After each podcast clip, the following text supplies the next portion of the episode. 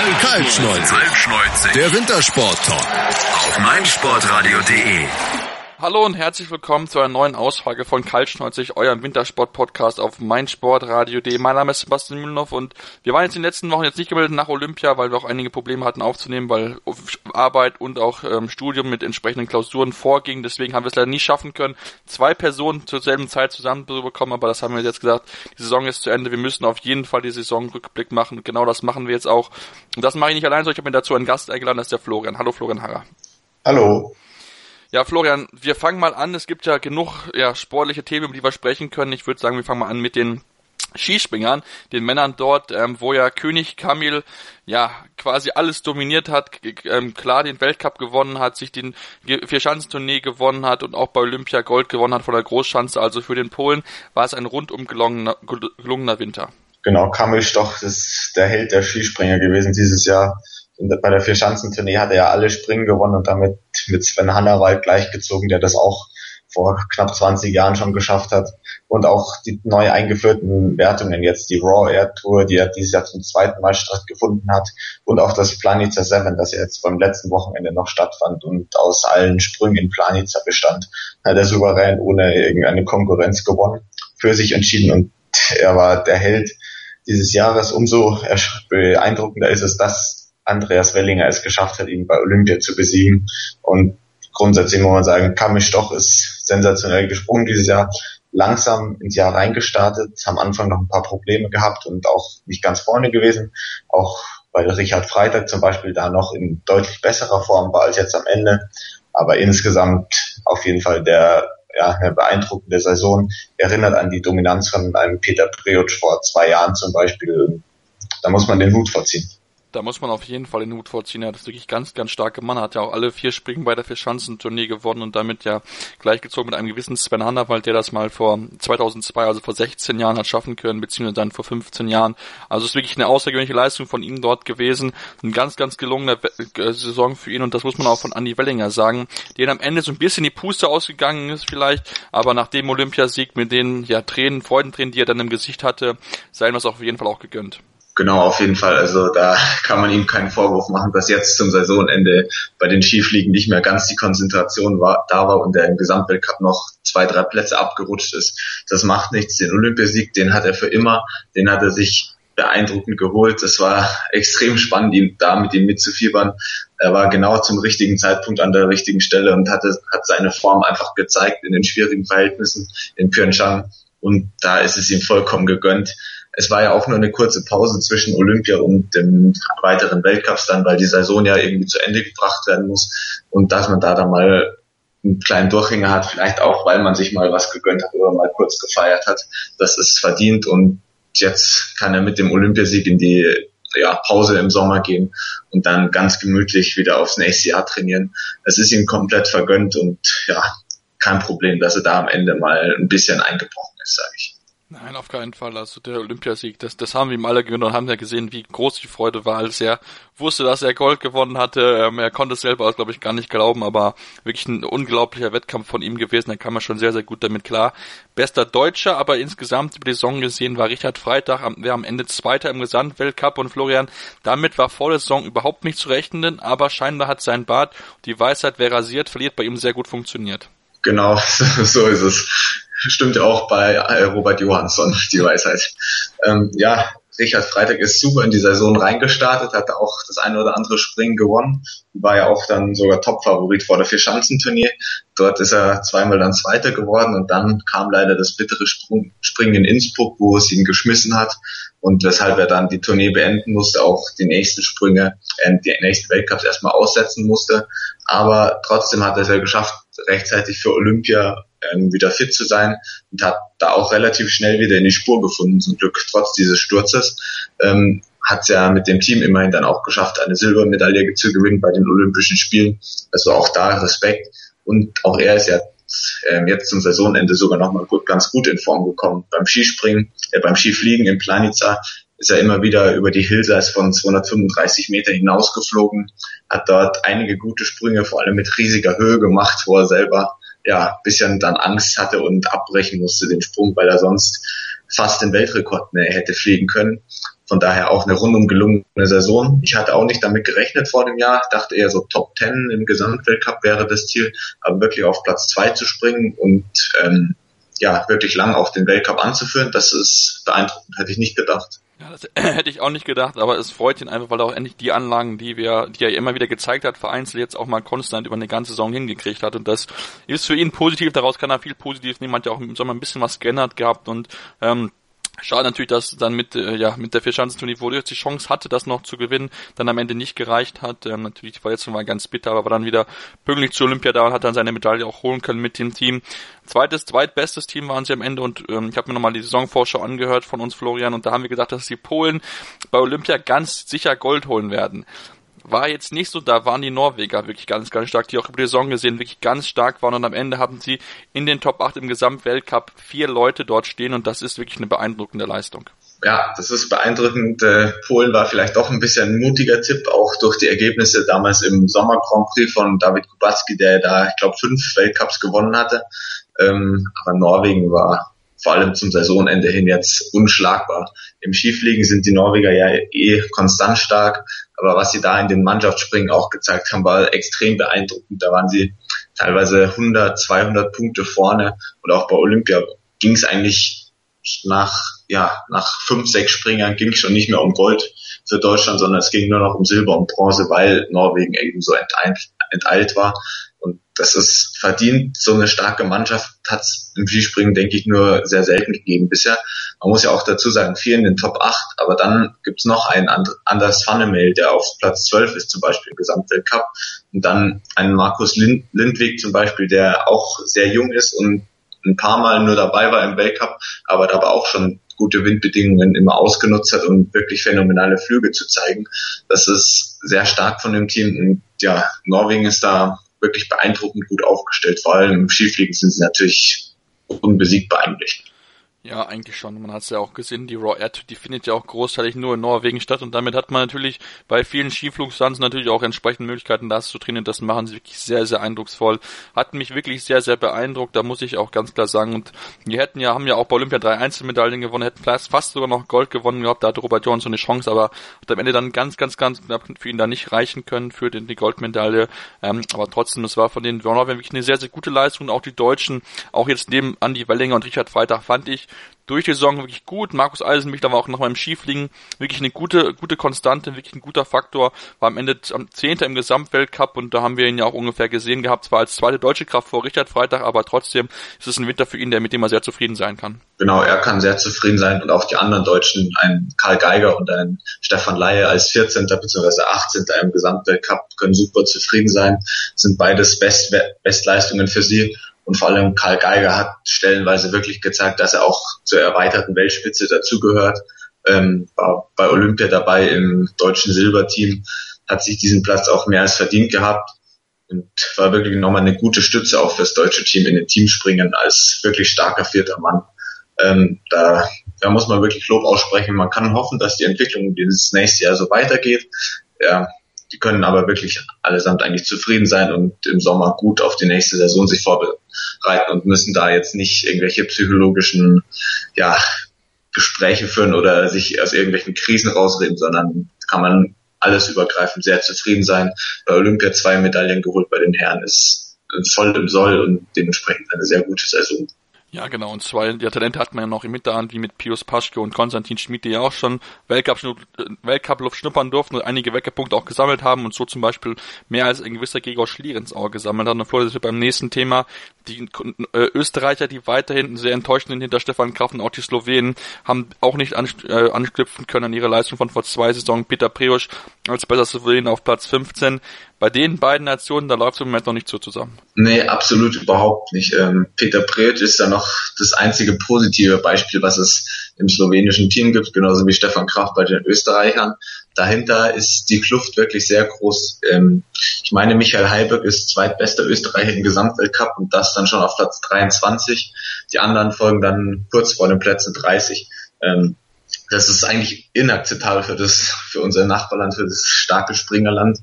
Ähm, die, früher haben sie ja den Weltcup immer wieder dominiert, die Vierschanzentournee zig Male hintereinander gewonnen. davon war dieses Jahr überhaupt nicht zu sehen. Es kam auch diesmal kein neuer Springer bei der Verschanzentournee, der plötzlich explodiert ist und vorher äh, herausragende Leistung gezeigt hat, sondern es war einfach eine schlechte Saison für Österreich, muss man so sagen. Genauso wie für die Slowenen, wo ähm, ja, Domen Preoc zum Beispiel bei den meisten Weltcups überhaupt nicht dabei war. Also einmal ist er Vierter geworden dieses Jahr, sonst ist er im Weltcup nicht mitgesprungen, krass, und beinahe nie in die Punkte gekommen, schon gar nicht.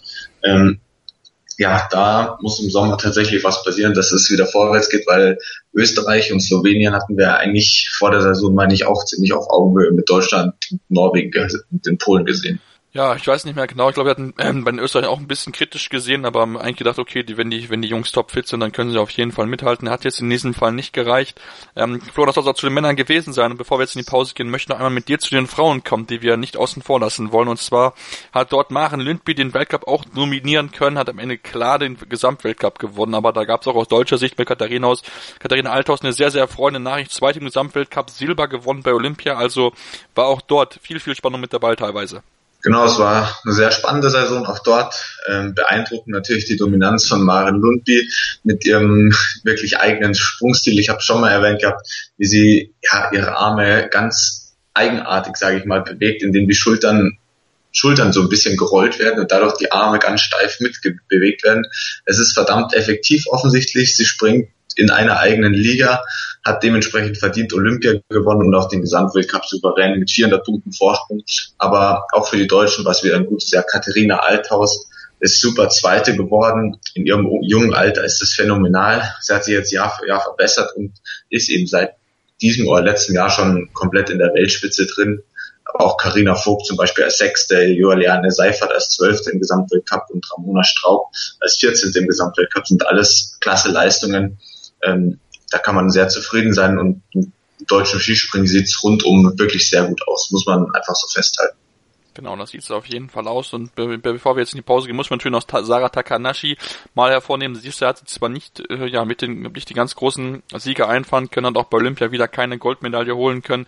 Immerhin hat es am Ende für sie dann gereicht zu der verdienten Bronzemedaille, die sie dann auch nicht mindestens mitkrollen konnte, mit so ein bisschen ihre Leidenszeit auch dort unterbinden konnte und ähm, hat jetzt am Wochenende ihren 54. Weltcupsieg gefeiert und somit einen gewissen Gregor Schlierens auch als äh, ja, Führender mit den gemeisten Weltcupsiegen im Skispringen abgelöst. Also von daher ganz, ganz starke Leistung für ihn, auch wenn sie wieder keine Goldmedaille gewonnen hat beim großen Turnier. Aber nächstes Jahr war es auch nicht ihr, ihr Jahr unbedingt, obwohl es Platz 3 trotzdem noch eine sehr, sehr gute Leistung ist. Aber es gab einfach zwei, die am Ende besser waren. Damit gehen wir jetzt hier in die Pause bei Karl 90 eurem Wintersport-Talk auf mein Sportradio und kommen dann gleich zurück mit der nordischen Kombination der Herren, wo es ja auch einige Probleme gab bei den Herren in der Saison aber am Ende sah alles sehr goldig aus. Das DHB Handball-Länderspiel in Leipzig auf meinsportradio.de. Live. Die deutsche Handballnationalmannschaft gegen Serbien. Am 4. April ab 19 Uhr auf meinsportradio.de. Im Web und in der App. Hören, was andere denken. meinsportradio.de. Jetzt auch als App. Und wir sind wieder zurück hier bei Karl 90, euer Mittagssport-Talk auf meinsportradio.de. Bei mir ist immer noch Florian Harrer, mein Name ist Sebastian Mühlenhoff und wir wollen jetzt das abschließende Fazit zur deutschen Wintersaison ziehen. Und zwar gucken wir uns nochmal alle an, ähm, was gut gelaufen ist, was ist nicht so gut gelaufen, wo der DOSB bzw. der DSV oder der andere Verband noch Arbeit vor sich. Und da fangen wir nochmal mit dem Positiven an, Florian positiv denke, waren die Skispringer, aber auch die nordischen Kombinierer, die eine sehr gute Leistungskurve zu Olympia hin hatten, aber die deutschen Skispringer, die haben mir wirklich die Saison sehr gut gefallen. Genau, deutsche Skispringer waren auf jeden Fall eine positive Überraschung. Ich muss immer noch dazu sagen, dass äh, ja, Severin Freund, der beste Springer der, der vor, vorigen Jahre, überhaupt nicht dabei war und er wird nächstes Jahr auch zurückkommen. Also kann man da sich schon darauf freuen, dass es sicherlich positiv weitergehen wird. Und die Erwartungen wurden dieses Jahr ganz klar übertroffen mit einem Olympiasieg von Andreas Wellinger und ja, phänomenalen Leistungen in vielen Weltcupsiegen. Immer wieder auch starken individuellen Leistungen, aber auch starken Leistungen im Team, wie der zweite Platz bei Olympia. Das war super. Genauso bei den nordischen Kombinierern. Dort war Olympia phänomenal. Ähm, ja, die Leistung, die dort gezeigt wurde, war top getroffen und ich bin nach wie vor sehr erstaunt und positiv überrascht darüber, wie gut eben dieser Leistungsaufbau dafür funktioniert hat. Ich hatte es persönlich nicht mehr für möglich gehalten, dass plötzlich so unerwartet und so, ja, fast aus dem Nichts eben diese Wende kommt. Ja, das hätte, hätte, hätte ich auch nicht erwartet. Tobi hat gesagt, er hat gesagt, dass der Formaufbau genau zu Olympia passend sein wird und genau das ist auch am Ende passiert. Also muss man sagen, da muss man auch mal auf die Schulter klopfen, was Tobi da wirklich äh, gute Voraussage getroffen hat am Ende. Ähm, auch positiv aufgefallen, Florian sieht mir die deutschen Speedherren, wir haben es ja schon angesprochen, wirklich sehr, sehr erfrischend. Josef Ferstl mit dem Sieg, ähm, auch ähm, Tobias, Thomas Dresen, nicht Tobias, sondern Thomas Dresen, äh, mit dem Sieg auf der Streife auf einer legendären Strecke, nicht sogar die legendärste Strecke im ganzen Skizirkus. Und ähm, der muss eigentlich nur noch jetzt der Sieg von Andreas Sander kommen. Da würde ich mich noch freuen, wenn er das jetzt noch nächste Saison schaffen würde. Genau, genau richtig. Andreas Sander ist derjenige, wo ich nächstes Jahr besonders daran drücke, dass er auch endlich aufs Podium verdient, fährt, weil er schon am längsten der drei Deu der Speedfahrer dabei ist und es sich einfach verdient hat, dass ihm endlich der eine Lauf aufgeht, wie in Kitzbühel und Garmisch, nur dass er dann eben unten den Fehler nicht macht, sondern es ins Ziel bringt und dann endlich auf dem Podium steht. Das hat er sich wirklich verdient.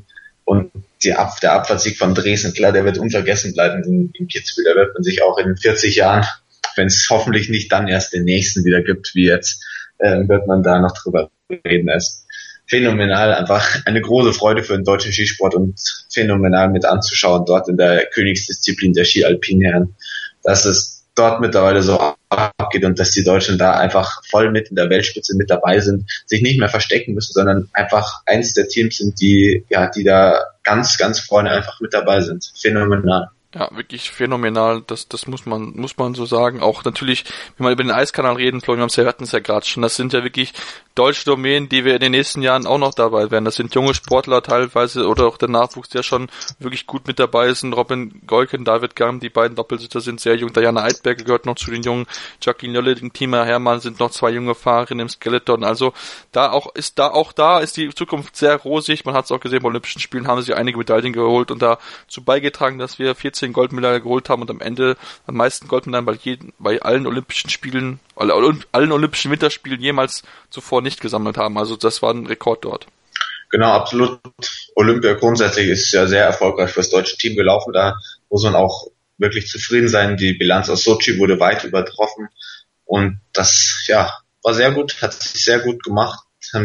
Das ganze Team grundsätzlich sehr gut gearbeitet in den letzten vier Jahreszyklus, dass dort, ja, grundsätzlich muss man sagen, wirklich eine große Basis geschaffen wurde und auch in den meisten Disziplinen zumindest der Nachwuchs auch gut aussieht und man dort gut aufgestellt ist für die nächsten vier Jahre jetzt. Genau, aber in diesen vier Jahren gibt es auch noch einiges zu tun. Florian, kommen wir jetzt zu Bereichen, wo es äh, nicht läuft. Das ist schon seit schon seit längerem nicht, zum Beispiel dem Langlauf, wo es nicht läuft, aber auch anderen Disziplinen, wie dem Shorttrack, wie dem Eisschnelllauf, wie den äh, Free Ski Freestyle oder den Snowboard Freestyle Disziplinen, wo man ja wirklich ganz, ganz wenige Medaillen gewinnt, beziehungsweise kaum eine überhaupt gewonnen hat. Ich glaube, im Snowboard haben wir eine Medaille gewonnen gehabt am Ende oder zu, nee, zwei Medaillen haben wir gewonnen gehabt, genau. Aber das ist dann auch einfach dann zu wenig. Da muss der DSV noch mehr tun wenn er wirklich dann wirklich dort auch mal die Lücke schließen will zu anderen Nationen. Ja, das ist komplett richtig ausgedrückt. Dort muss weiter gearbeitet werden. Dort muss man ähm, auch schauen, dass man diesen Sport entsprechend fördert und Trainingsmöglichkeiten schafft. Vor allem diese ganzen Freestyle-Geschichten von Halfpipe über Slopestyle und Big Air, die jetzt auch teilweise neu dabei sind. Dort gibt's elementare Lücken im, ja, für das, für das deutsche Team. Eine positive Ausnahme war ja noch die Halfpipe im Freeski-Bereich der Frauen, wo Sabrina Kakmali wenigstens ins Finale gekommen ist und dort achte wurde. Das war aber auch fast, glaube ich, schon die einzige ja, Finalbeteiligung äh, einer deutschen Athletin dort. Ähm, Lisa Zimmermann, unsere sehr gute Slopestylerin, war ja leider verletzt.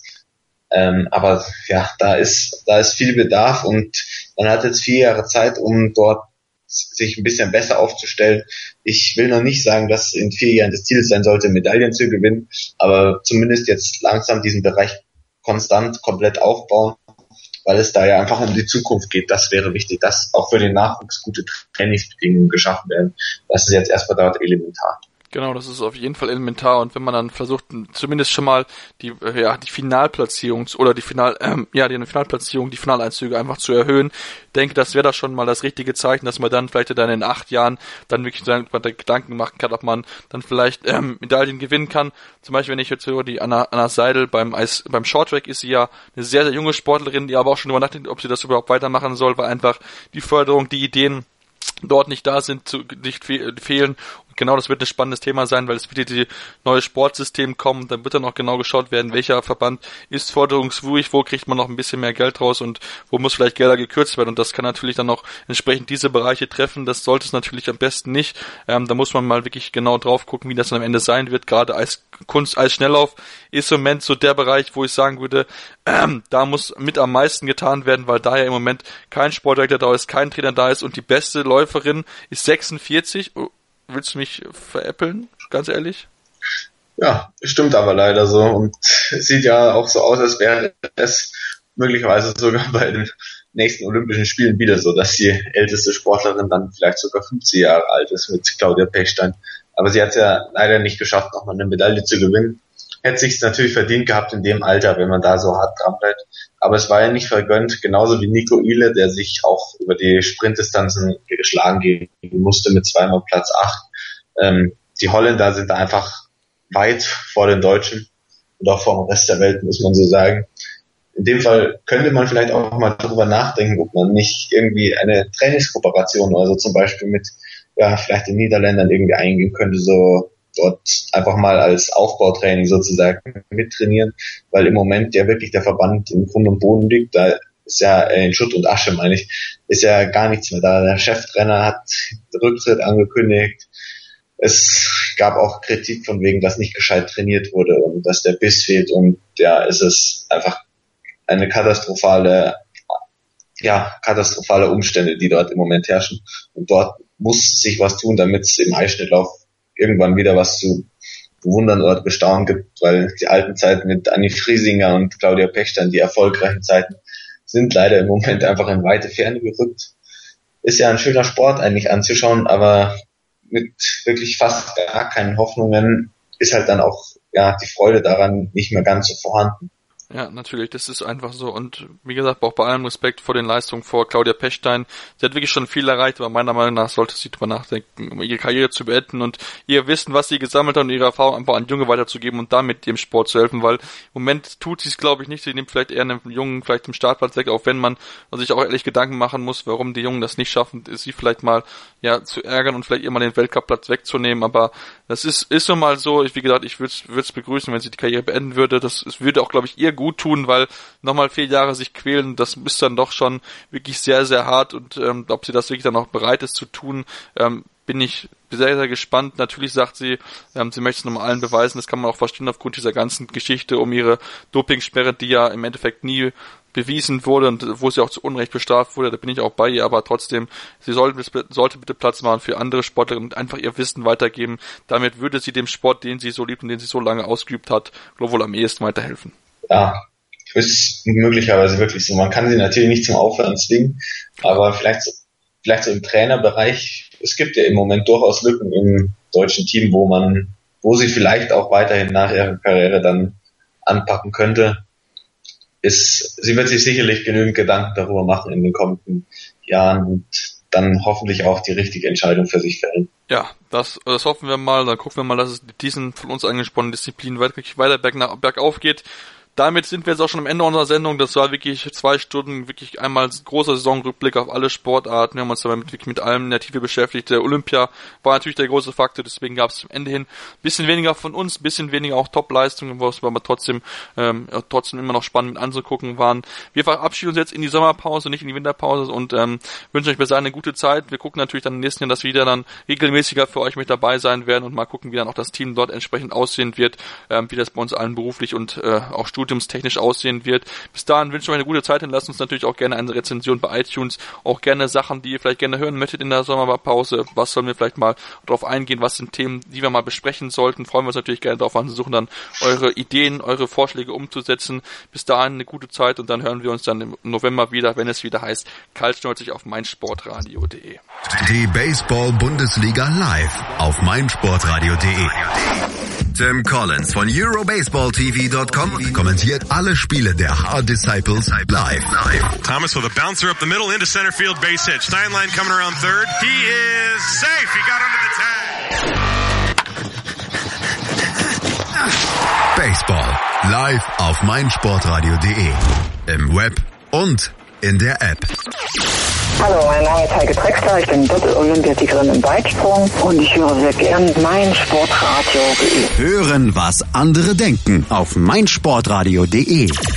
Und wir sind wieder zurück hier bei Kalt 90 eurem Wintersport-Talk auf meinsportradio.de. Ich habe angekündigt, wir gucken jetzt zur nordischen Kombination, wo die Gesamtsaison vielleicht gesehen nicht unbedingt nicht die beste der Deutschen waren, aber am Ende standen bei Olympia bei drei Wettbewerben drei Goldmedaillen dort, einmal sogar dreifach Sieg von der Großschanze. Also Florian, das hat dann noch etwas dafür entschieden, dass die Saison wirklich nicht gut lief, weil es gerade von der Schanze große Probleme gab für die Springer und für Deutschland-Kombinierer so. Genau, wir, wir hatten auch immer wieder Kritik geübt und sind langsam ungeduldig geworden, als es im Saisonverlauf nicht einfach nicht besser geworden ist, die Form von der Schanze.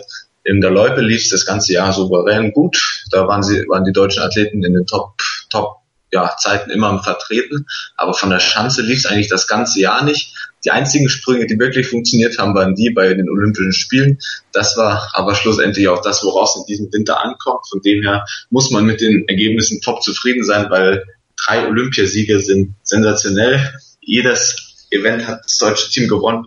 Vor allem der, ja, der Sieg im Team war beeindruckend souverän und da hätte man auch noch ein oder zwei andere Deutsche aufstellen können und es wäre trotzdem der Olympiasieg rausgekommen. Und daher, dafür war auf jeden Fall alles richtig gemacht und man muss auch hier bei der nordischen Kombination wie beim Skispringen sagen, gut ab und sehr gute Saison der Deutschen. Genau, äh, ich habe gelesen den Blog von Sigi Heinrich, der genau gesagt hat, Saison Saisonvorbereitung war optimal auf den Punkt fit gewesen. Das stimmt in diesem Fall auch auf die nordische Kombinierer wie auch einige andere deutschen Athleten auch zu. Florian, ähm, überraschend bester Deutscher im Gesamtweltcup ist Fabian Riesle, der man vor der Saison eigentlich nicht so auf dem Zettel hatte. Der hätte mir vielleicht mit Johannes Ritzig oder Erik Frenzel gerechnet. Aber trotzdem, er hat sich sehr gut präsentiert, war von der Schanze auch sehr konstant und konnte zum Beispiel ähm, in Klingenthal zum ersten Mal ein Springen gewinnen und somit auch von vorne weglaufen. Das war doch etwas überraschend. Ja, es war auf jeden Fall überraschend. Es war ja bisher die letzten zwei, drei Saisons immer so, dass ähm, Ritzek und Frenzel eher am, zu Beginn der Saison gut in Form waren und Fabian Riesle dann eher am Ende vom Jahr. Es war jetzt wieder so, er hat bei den letzten Weltcups mal drei in Folge gewonnen und war auch sonst wirklich der deutsche Athlet, der noch eindeutig am fittesten war. Die anderen sind ja wirklich teilweise auf Stöcken gegangen und nicht mehr vorwärts gekommen und man hat die Erschöpfung gemerkt. Aber das ja, ist eine sehr schöne Sache. Fabian Riesler hat sich komplett verdient, jetzt auf dem Podium zu stehen, wieder im Gesamtweltcup als Dritter. Jan Schmid hat er nicht mehr geschafft einzuholen und Akito Watabe hat sich sowieso nach den Olympischen Spielen weit abgesetzt und wirklich auch sehr verdient den Gesamtweltcup gewonnen. Aber wie gesagt, Fabian Riesler, er ist ja auch ein bisschen wieder aus dem Schatten von Johannes Ritschek und Erik Frenzel rausgesprungen hat bei Olympia immerhin Gold im Team geholt und auch noch eine Silbermedaille von eben der Großschanze. Also zwei Medaillen für ihn und dieser Erfolg im Gesamtweltcup, wo er wirklich deutlich stärker war als die gesamte, gesamte restliche deutsche Mannschaft im Verlauf der Saison. Ähm, muss man sagen, sehr gute Leistung von ihm. Man muss aber natürlich auch sehen, bei Johannes Ritzek hat im Weltcup den, das, den ganzen Winter lang nicht so gut hingehauen und von der Schanze. War auf Platz drei jetzt insgesamt in der ähm, Rangliste der Läufer, aber von der Schanze ist einfach eine Katastrophe das ganze Jahr über. Und wenn man immer wieder zwei Minuten Rückstand im Laufen aufholen muss, dann, dann wird es einfach nichts. Ähnlich war es bei Erik Frenzel, der ja gewohnt ist, dass er in den Top 5 oder zumindest die Top 10 auf jeden Fall reinspringt und dementsprechend nur einen kleinen Rückstand beim Laufen hat. Bei ihm war es auch so, großer Rückstand nach dem Springen, ein bis zwei Minuten und dadurch meistens keine Chance, nach, nach vorne anzugreifen. Ja, genau, das, das war bei beiden so. Das Springen, wir haben es ja schon mehrfach erwähnt, war das große Problem, aber dadurch hat natürlich Akito Watabe, ja, der ewige Zweite im Gesamtweltcup, der immer hinter Erik Frenzel war, hier sich jetzt endlich den Gesamtweltcup-Sieg holen können, hat sich auch entsprechend darüber gefreut. Und ich denke, man kann es ihm auch einfach gönnen, weil er wirklich jahrelang sehr, sehr gut war, aber es gab halt immer einen gewissen Erik Frenzel, der besser war der war die Saison nicht so gut und genau die Chance hat Watabe genutzt, um sich ja zum besten kombinierter Saison zu krönen. Das hat er auch am Ende verdient gehabt, weil über 300 Punkte Vorsprung spricht dann auch dafür, dass er der Kombinierer der Saison war. Genau, es ist wirklich, wie du es gesagt hast, es ist komplett verdient. Er ist ja auch ein sehr sympathischer Athlet und es ist einfach verdient von ihm, für ihn. Er hat so gute Sprünge gezeigt, das ganze Jahr über. Es hat immer wieder auch die Sprungdurchgänge sogar gewonnen gehabt und dann eben sein Heil in der Flucht vor den, vor den herannahenden Deutschen gesucht.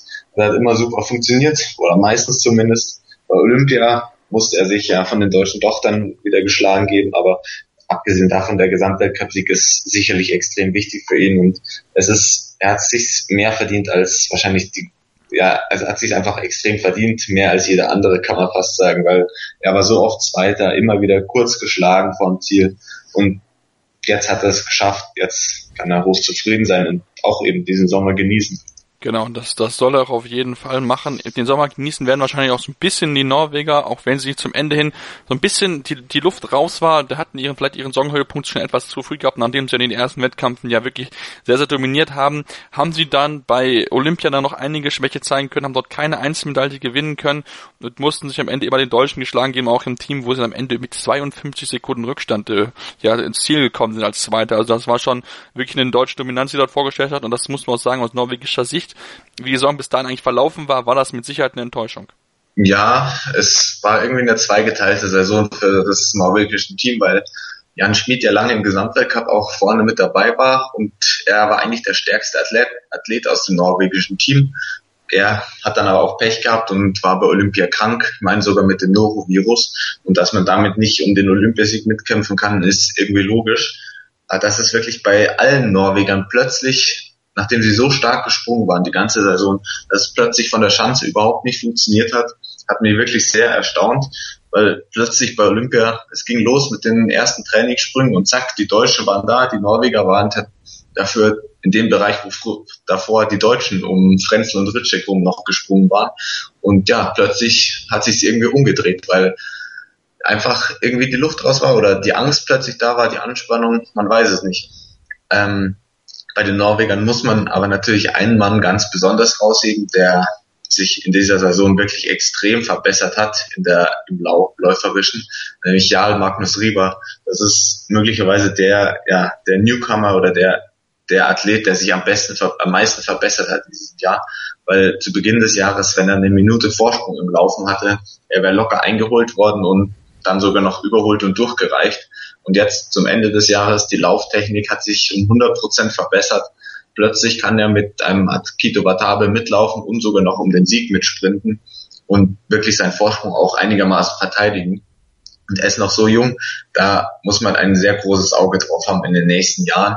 Vor allem, wenn er es jetzt im Sommer wieder ohne gesundheitliche Probleme durch, durchschafft, weil springen kann der Junge wie kein anderer, anderer nordischer Kombinierer. Das, das kann er, da hast du definitiv recht. Ich glaube, er hat sogar, ähm, ich glaube, immer das blaue Trikot als bester Springer getragen. Das war jetzt jetzt neu eingeführt würde. Also von daher, ähm, er wird sich mit sicher weiterentwickeln können. Er ist ja noch ein junger Springer für mich, aber der Newcomer in der Saison verloren ist Vinzenz Geiger, der Deutsche. Am Ende ist er zwölfter im Gesamtweltcup geworden und hat auch bewiesen, dass er läuferisch schon wirklich mit den absoluten Topläufern mithalten kann. Auch von der Schanze war das schon gut. Er hat sicher noch Verbesserungspotenzial, wie auch die anderen Deutschen. Aber gerade läuferisch war das schon richtig, richtig stark von ihm.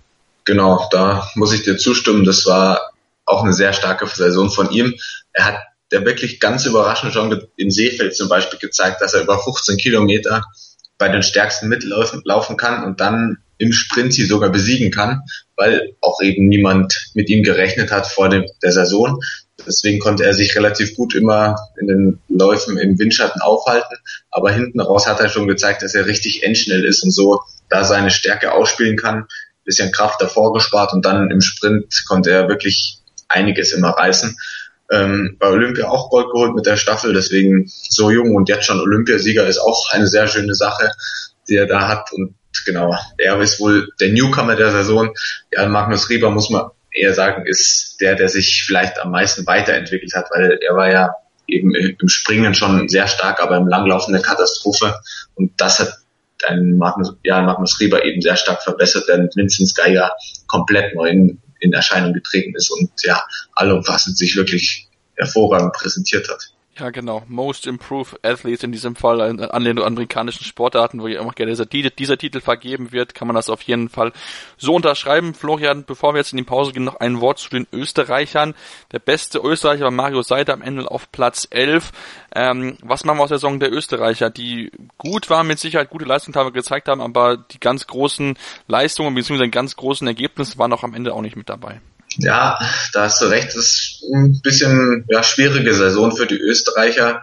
Sie haben ja mit Bernhard Gruber und ähm, Wilhelm Denifel immer noch zwei ihrer ja, Mammutathleten, sage ich mal, die mittlerweile auf die 40 Jahre zugehen und trotzdem noch ganz stark immer wieder dabei sind und auch im Springen noch zur Weltspitze gehören, genauso wie ein Franz Josef Real zum Beispiel, der da auch dabei ist. Ähm, auf der anderen Seite gibt's dann, äh, Mario Seidel habe ich vergessen, der gehört natürlich auch mit zu den besten Springern. Auf der anderen Seite gibt's dann noch einen Lukas Klapfer, der eher im Läuferischen seine Stärke hat. Und alles in allem sind diese ganzen Athleten so im Bereich von Platz 11 bis Platz 25 im Gesamtweltcup gelandet. Und sagen wir so, Top 15 Platzierungen waren schon immer Erfolge für die Athleten, weil die einen eben im Springen ihre Stärke haben und dafür im Langlauf halt nicht der Weltspitze einfach nicht mithalten können und ein Lukas Klapfer zum Beispiel meistens auch im Sprung schon eher weit zurück äh, ist. Bei Olympia hat es ja für Klapfer zum Beispiel ganz gut funktioniert, ist da auch, hat auch relativ gute Ergebnisse eingefahren. Ähm, aber ja, trotzdem ist es eine solide Saison und vielleicht auch so ein bisschen ein Übergangsjahr, weil Mario Seidel oder Franz Josef Real, die haben einfach im Laufen Defizite. Vielleicht kann man die über die Jahre aber noch verbessern. Die beiden sind 24 bzw. 25 Jahre alt dementsprechend ist da noch ein ja, bisschen Puffer, um eben diese Defizite auszugleichen. Muss man ein bisschen Zeit geben, vielleicht sieht es nächstes Jahr schon wieder besser aus. Ich könnte mir auf jeden Fall vorstellen, dass die Österreicher da noch ein bisschen weiter in die Weltspitze dann wieder vordringen, wo sie ja im Moment eher ein bisschen ja, rausgefallen sind, sage ich mal. Ja, das denke ich auch. Also die Österreicher sollte man immer auf der Rechnung haben, gerade auch im Teamwettbewerb, wo sie dann auch Bronze ja geholt haben. Das sollte ich nicht unterschlagen in diesem Fall. Sind sie in einer Mannschaft, mit der man immer rechnen muss, weil sie, wie gesagt, gute Springer haben, aber auch teilweise gute Läufer. Also von daher darf man dann gespannt sein, was denn nächstes Jahr für die Österreicher bereithalten wird. Damit gehen wir auch in die Pause, aber nicht vor, bevor wir nicht uns verabschieden wollen von Björn Kircheisen dafür, dass er so lange dem schönen Sport erhalten geblieben ist, hat er sich jetzt seine Saison beendet gehabt. Es ist schade, er wird der Nation auf jeden Fall fehlen, er wird den deutschen Kombinierer fehlen, aber wenn man auch noch ehrlich ist, letzten Jahren war er nicht mehr die große Konstante, hatte noch letztes Jahr eine gute Saison gehabt am Ende, ähm, aber dann bei Olympischen Spielen war er leider nur der fünfte Mann, konnte sich zwar mit seinen Kollegen freuen, aber hat leider keine Medaille gekriegt, weil er nicht eingesetzt worden war, aber ich denke, er wird sich freuen, geht jetzt in die wohlverdienten Ruhestand und wird hoffentlich dem Sport erhalten bleiben, wir wünschen ihm für diesen Fall alles Gute und machen jetzt die Pause und kommen dann danach wieder. Schauen dann mal auf die Pisten dieser Welt, auf die Skialpin-Fahrer und Fahrerinnen, die ja aktiv waren und wo es ja im Endeffekt im Gesamtweltcup keine große Überraschung gab. Der dritte internationale Berlin Cup im Goalball auf meinsportradio.de. Live. Sieben internationale Teams kämpfen um den Titel. Vom 28. bis 30. April täglich ab 9 Uhr auf meinsportradio.de. Im Web und in der App. Mein Lieblingspodcast auf meinsportradio.de. Hallo. Hier ist Andreas Thies von der Sendung Chip in Charge, dem Tennis Talk auf meinsportradio.de. Jeden Montag versorgen Philipp Joubert und ich dich mit den neuesten News aus der Welt des Tennis. Darüber hinaus bieten wir Dailies zu den Grand Slams oder auch Live-Übertragung von ausgewählten Turnieren. Wenn dir gefällt, was du von uns bekommst, freuen wir uns über eine gute Bewertung für Chip in Charge auf iTunes. Dir gefällt, was du hörst? Dann rezensiere unsere Sendungen jetzt auf iTunes und gib ihnen fünf Sterne. Und wie gerade angesprochen, gucken wir jetzt mal auf die Ski-Alpin-Fahrerinnen zurück. Als Gentleman lassen wir natürlich die Frauen zuerst dran. Und da muss man sagen, Florian, Michaela Schiffen hat mal wieder alles dominiert die Saison über, hat ganz klar den Gesamtweltcup gewonnen. Am Ende war ihr Vorsprung über 600 Punkte, aber hat bei Olympia im Slalom überraschend nicht die goldene Medaille gewinnen können, hat sogar eine Medaille verpasst dort. Ähm, aber trotzdem, ich denke, Michaela Schiffen wird zufrieden sein, weil sie sich ja auch im Riesenslalom die Goldmedaille geholt hat. Also für sie eine gute Saison, auch wenn sie Teil einige Schwächephasen mit dabei hatten. Ja, es war eine gute Saison. Sie hatte den Gesamtweltcup leider, muss man sagen, dominiert nach Belieben. Da war früh klar, dass an ihr niemand vorbeikommen wird.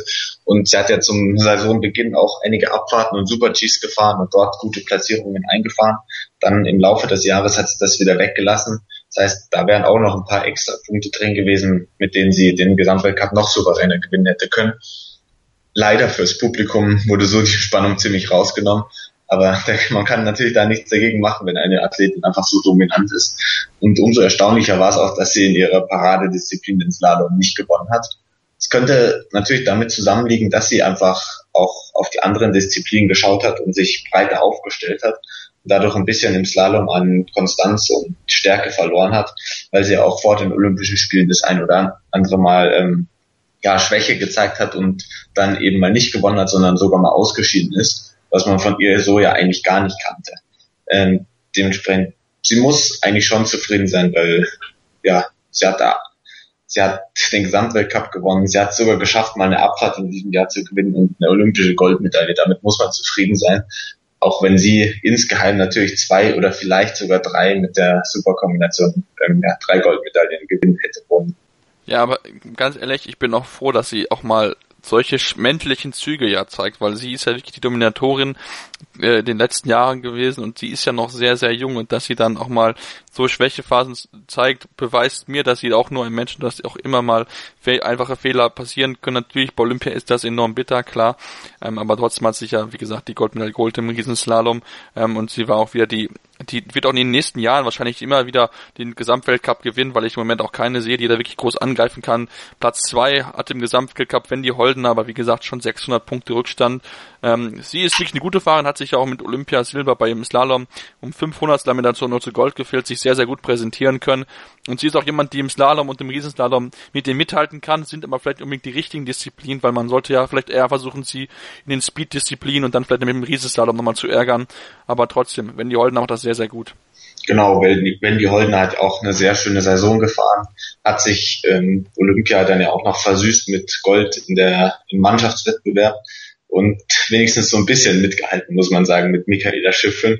Ähm, aber ja, ich sehe genau wie du langfristig im Moment niemanden, der wirklich Michaela Schiffrin im Gesamtweltcup besiegen kann. Das muss man leider so sagen.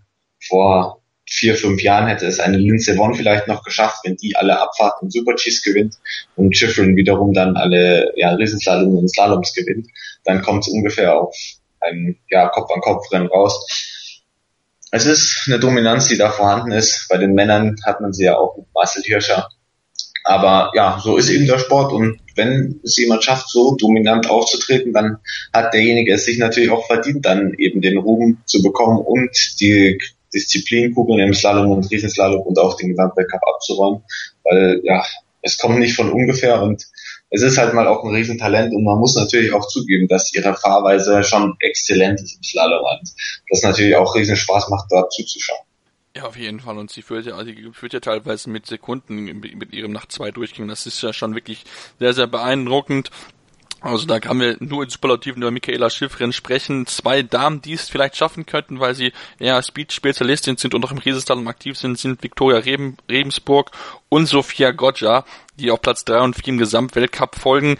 Viktoria Rebensburg Gesamtwelt, ähm, Riesenslalom Weltcup gewonnen. Bei Olympia hat es nur zu Platz 4 gerettet. Das war ganz unglücklich. Hatte sie kurz vorher einen ganz blöden Fehler. Wenn sie den nicht macht, im ersten Lauf, ja, wird, gewinnt sie das vielleicht sogar. Muss man mal gucken, aber auch Sophia Gotcha hat ein gutes Jahr gehabt, hat im Riesenslalom aber nicht ganz in ihre Leistung anknüpfen können. Sie hätte dann vielleicht noch auf Platz zwei oder äh, drei oder zwei springen können mit einem besseren ähm, Riesenslalom Weltcup, aber trotzdem sind das zwei Fahrerinnen, die vielleicht am ehesten schaffen könnten, da mal äh, ja ein bisschen an der Krone von Michaela Schiffen zu kratzen. Ja, es, ich hatte ja, glaube ich, vor der Saison auch Viktoria Regensburg genannt und die Hoffnung da angestellt, dass sie vielleicht Michaela Schiffrin ein bisschen ärgern kann, dadurch, dass sie die Speed-Disziplin mittlerweile erfährt und im Riesenslalom so stark ist. Riesenslalom Weltcup hat sie gewonnen zum dritten Mal. Das ist natürlich ein großer Erfolg für sie, aber trotzdem war es nicht eine optimale Saison, weil sie eben bei Olympia leer ausgegangen ist und auch in der Saison sie wieder mal ja äh, Probleme mit Erkrankungen hatte. Sie hatte eine Erkältung, ich glaube sogar Lungenentzündung und das war nicht zum ersten Mal, dass sie dadurch einige Rennen auslassen musste, wie unter anderem zwei Speedwochenenden hintereinander im Januar. Und damit fehlt natürlich dann schon Substanz an Rennen, um im Gesamtweltcup noch weiter nach vorne anzugreifen. Ähm, und Sophia Goggia zum anderen, sie ist in den Speed-Disziplinen sehr gut gefahren, hat sich ja auch Abfahrtsgold und den Abfahrtsweltcup geholt mit drei Punkten vor Lindsey Vonn. Und im Super-G-Weltcup ist sie auch immerhin auf Platz 5 gefahren. Ähm, ihre Fahrweise macht natürlich unheimlich Spaß, dort zuzuschauen. Und sie fährt auch konstant diese starken Ergebnisse in der Abfahrt ein während Victoria Remsburg dieses Jahr ja auch in den Speed-Disziplinen ein bisschen zurückgetreten ist, so scheint es mir, eher ein bisschen mehr für die Technik, also den Riesenslalom trainiert hat und dementsprechend nur Platz 11 bzw. 7 in den Disziplinen Weltcups in Super G und Abfahrt eingefahren hat. Ja, genau. Also so, so wirkt es auch etwas. Ähm, wie gesagt, warten das mal ab, wie sich das in den nächsten Jahren und den nächsten Jahren entwickeln wird. Sophia Gotcha ist ja auch noch jung, also wir werden sie auf jeden Fall wahrscheinlich hoffentlich noch zehn Jahre im Weltcup sehen. Da können wir mal gucken, wie lange sie noch uns erhalten bleiben wird. Aber Florian, wir müssen, glaube ich, auf eine Feel-Good-Story auf jeden Fall zurückkommen, die bei Olympia passiert ist Esther Dedecka, die Snowboarderin, die ja sich mal überlegt hat, okay, ich starte mal, starte mal im Ski-Alpin-Bereich, macht sie ab und an mal und gewinnt dann bei Olympia Gold, nachdem Anna Veit eigentlich schon Siegeinterviews geführt hat. Ähm, das war wirklich die viel good Stories im, im, im Super G Damen, äh, überhaupt im Ski Alpin Bereich, weil auch einfach das bewiesen hat, im Super G und in der Abfahrt gibt es so viele Damen, die im Sieg mitfahren können. Das hat auch der Weltcup bewiesen. Es gibt immer wieder verschiedene Siegerinnen und es war am Ende schwierig hervorzusagen, wer dann auch den Weltcup bzw. Olympischen Medaillen gewinnen wird. Ja, das war sicherlich eine der Stories der Olympischen Spiele. Ähm, Gold im Parallelslalom, der Snowboard und im pa und dann natürlich noch im, äh, ja, im Super-G bei den Ski Alpinen. Das ist sensationell. Ich, ich hätte es nicht für möglich gehalten, hätte mir vor den Olympischen Spielen jemand erklärt, dass jetzt jemand in beiden Wettbewerben antritt und ich hätte es nicht mal für möglich gehalten, dass jemand in die Top 15 sagen fährt, aber dann auch noch gewinnen, Gold und so knapp. Das hat man an ihrer Reaktion auch im Ziel gesehen, dass sie es selber nicht für möglich gehalten hat. Aber es ist doch passiert. Es war sehr schön zu sehen. 100 Vorsprung ist natürlich extrem bitter, auch für Anna Veit, die in ihrer Comeback-Saison ja war und dort schon wieder gute Resultate auch eingefahren hat. Aber so knapp zu gewinnen und auch so eine Vielfalt zu zeigen, dass man sowohl im Snowboard als auch im Skialpin Weltspitze ist, ja, ist sensationell und davon wird man auch in 50 Jahren noch reden, dass damals das einmal passiert ist und wahrscheinlich wird es in den nächsten 50 Jahren nicht wieder passieren. Ja, das meine ich auch. Das ist wirklich etwas, woran man sich noch äh, ja lange dran erinnern wird und ähm, damit wir sicher unseren Enkelkindern noch von erzählen können, Florian, was damals passiert ist, wie damals Esther Ledetzka die ganze Weltelite geschockt hat. Ähm, ja, geschockt hat die Weltelite die deutschen Mannschaft außerhalb von Viktoria Rebensburg jetzt nicht, Florian. Ähm, es war ja nichts Halbes und nichts Ganzes. Nee, es war keine gute Saison. Im Slalom ist hat sich zumindest eine gewisse Konstanz etabliert mit Christina Geiger, Marina Wallner und Lena Dürr, die auf Platz 16 bis 18 in der Disziplinwertung gefahren sind und damit immerhin zum Weltcup-Finale durften. Ähm, aber in den Speed-Disziplinen sieht's schon eher ja, mager aus. Da ist Kira Weidle im Weltcup ein, äh, 25. geworden, wo bitte in der Abfahrt war Entschuldigung, und im Super G und im Riesenslalom niemand außer Viktoria Rebensburg in den Top 25, im Riesenslalom meist gar niemand anderes am Start. Und das zeigt schon, dass da eine große Dürre herrscht bei den deutschen ja, Ski-Alpin-Damen. Vor allem unvorstellbar, wenn man zurückdenkt an vor fünf Jahren oder vor zehn Jahren, als teilweise, teilweise acht deutsche Athletinnen im, im Slalom an den Start gegangen sind und konstant zwei, drei in die Top Ten gefahren sind. Ähm, ist leider Vergangenheit. Im Moment sieht es nicht wirklich rosig aus. Es gab zumindest ja eben diese kleinen Lichtblicke, die ich gerade schon genannt hatte. Aber grundsätzlich ist da, wenn Viktoria Remsburg jetzt plötzlich aufhören sollte, ein riesengroßes Loch, das man da stopfen müsste. Und das ja, wäre keine einfache Aufgabe, sondern da müsste man richtig dran arbeiten. Ja, da müsste man richtig dran arbeiten und da muss jede Fahrerin mal locker zwei Schritte in ihrer Leistung nach vorne machen. Wie gesagt, Salam Damen haben sich gut um den Platz 15 immer etablieren können, aber da fehlt auch mal so der Schritt, wirklich mal aufs Podium oder Richtung Top 10, Top 5 fahren zu können, dauerhaft. Das ist, ist sehr, sehr schade. Da muss der deutsche Skiverband sich was einfallen lassen, weil das so kann es ja nicht weitergehen, dass irgendwann nur noch alles auf Viktoria Rebensburg guckt und das soll jetzt erstmal den Damen gewesen sein. Bei den Männern haben wir ja auch ähnliche Probleme, Florian, wobei dadurch natürlich auch aufgrund Verletzungsproblematiken ähm, von Fritz Dopfer, beziehungsweise aber auch von ähm, Felix Neureuter und auch Stefan Luiz dieses Jahr nicht viel zusammengelaufen ist, aber dazu Gleich mehr hier bei Karl 90 Euro mit der Sporttalk auf meinsportradio.de. Batman hat Robin. Sherlock Holmes hat Dr. Watson. Und meinsportradio.de hat dich. Werde Praktikant bei meinsportradio.de. Hi, hier ist Julia aus der meinsportradio.de Redaktion. Hast du Lust, mal hinter unsere Kulissen zu blicken? Dann bewirb dich jetzt als Praktikant in unserer Redaktion in Potsdam. Was dich erwartet? Viel Sport, dann noch Sport und zum Schluss noch ein bisschen Sport. Außerdem wirkst du aktiv bei der Programmgestaltung mit. Du solltest volljährig sowie sportaffin sein und aus der Region Berlin-Brandenburg kommen. Nähere Infos findest du auf www.meinsportradio.de. Bewirb dich jetzt und werde Praktikant bei meinsportradio.de. Hallo, ich bin Patrick Hausting, Europameister im Turmspringen und ich höre meinsportradio.de. Hören, was andere denken auf meinsportradio.de. Übrigens haben wir eine neue Website. Schau vorbei und entdecke die neuen Features. Und wir sind wieder zurück hier bei Karl 90, eurem Wintersport-Talk auf meinsportradio.de. Ich habe es gesagt, wir gucken jetzt mal auf die Männer und bei den Männern gab es ähnlich wie bei den Frauen auch einen Dominator bzw. Dominatorin und in diesem Fall war das Marcel Hirscher, wo wir vor der Saison gedacht haben, aufgrund seiner Verletzung, okay, der wird vielleicht ein bisschen weniger fahren. Ja, denkst du, gewinnt den Weltcup mit über, mit fast 400 Punkten Vorsprung auf Henrik Christoffersen, der teilweise ziemlich frustriert war, weil er gegen Marcel Hirscher nicht gewinnen konnte, aber Marcel Hirscher, ja, ein Mann unglaublicher Klasse. Genau, und das hat er jetzt auch ja schriftlich bekommen, dadurch, dass er den siebten Gesamtweltcup in Folge gewonnen hat. Bisheriger Rekordhalter äh, hat er ja nur sechsmal den Gesamtweltcup gewonnen. Das heißt, er ist damit jetzt auch einmalig der, der größte sozusagen, ganz alleinstehend.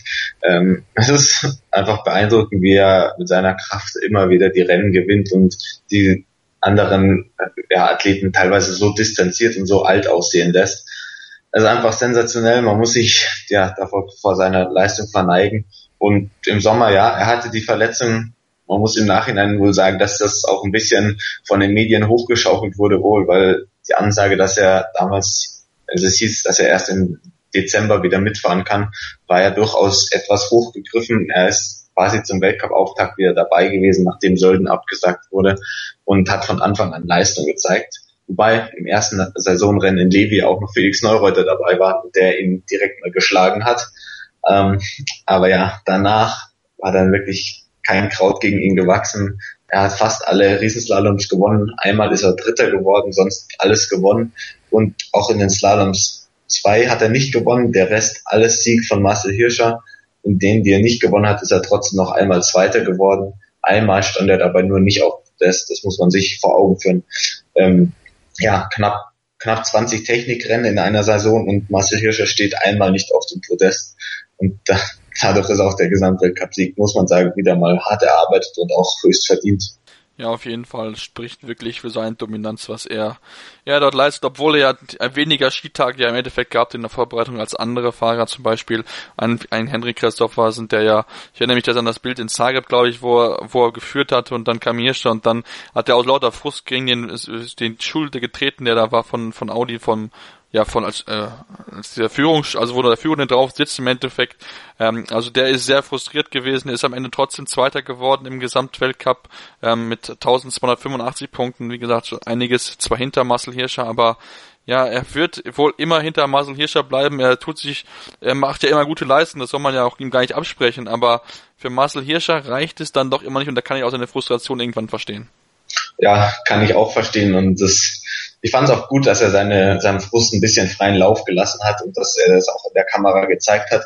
Weil ganz ehrlich, wir wollen ja keine, keine irgendwelchen glatt planierten Athleten sehen, die immer nur höflich applaudieren und sagen, ja, mich freut es total, dass der Marcel jetzt wieder gewonnen hat, sondern es ist ja auch schön zu sehen, wenn, wenn sich jemand wirklich offen ärgert und sagt, ich will gewinnen. Mensch, das gibt's doch nicht. Schon wieder so knapp und so Emotionen gehören ja auch zum Sport dazu.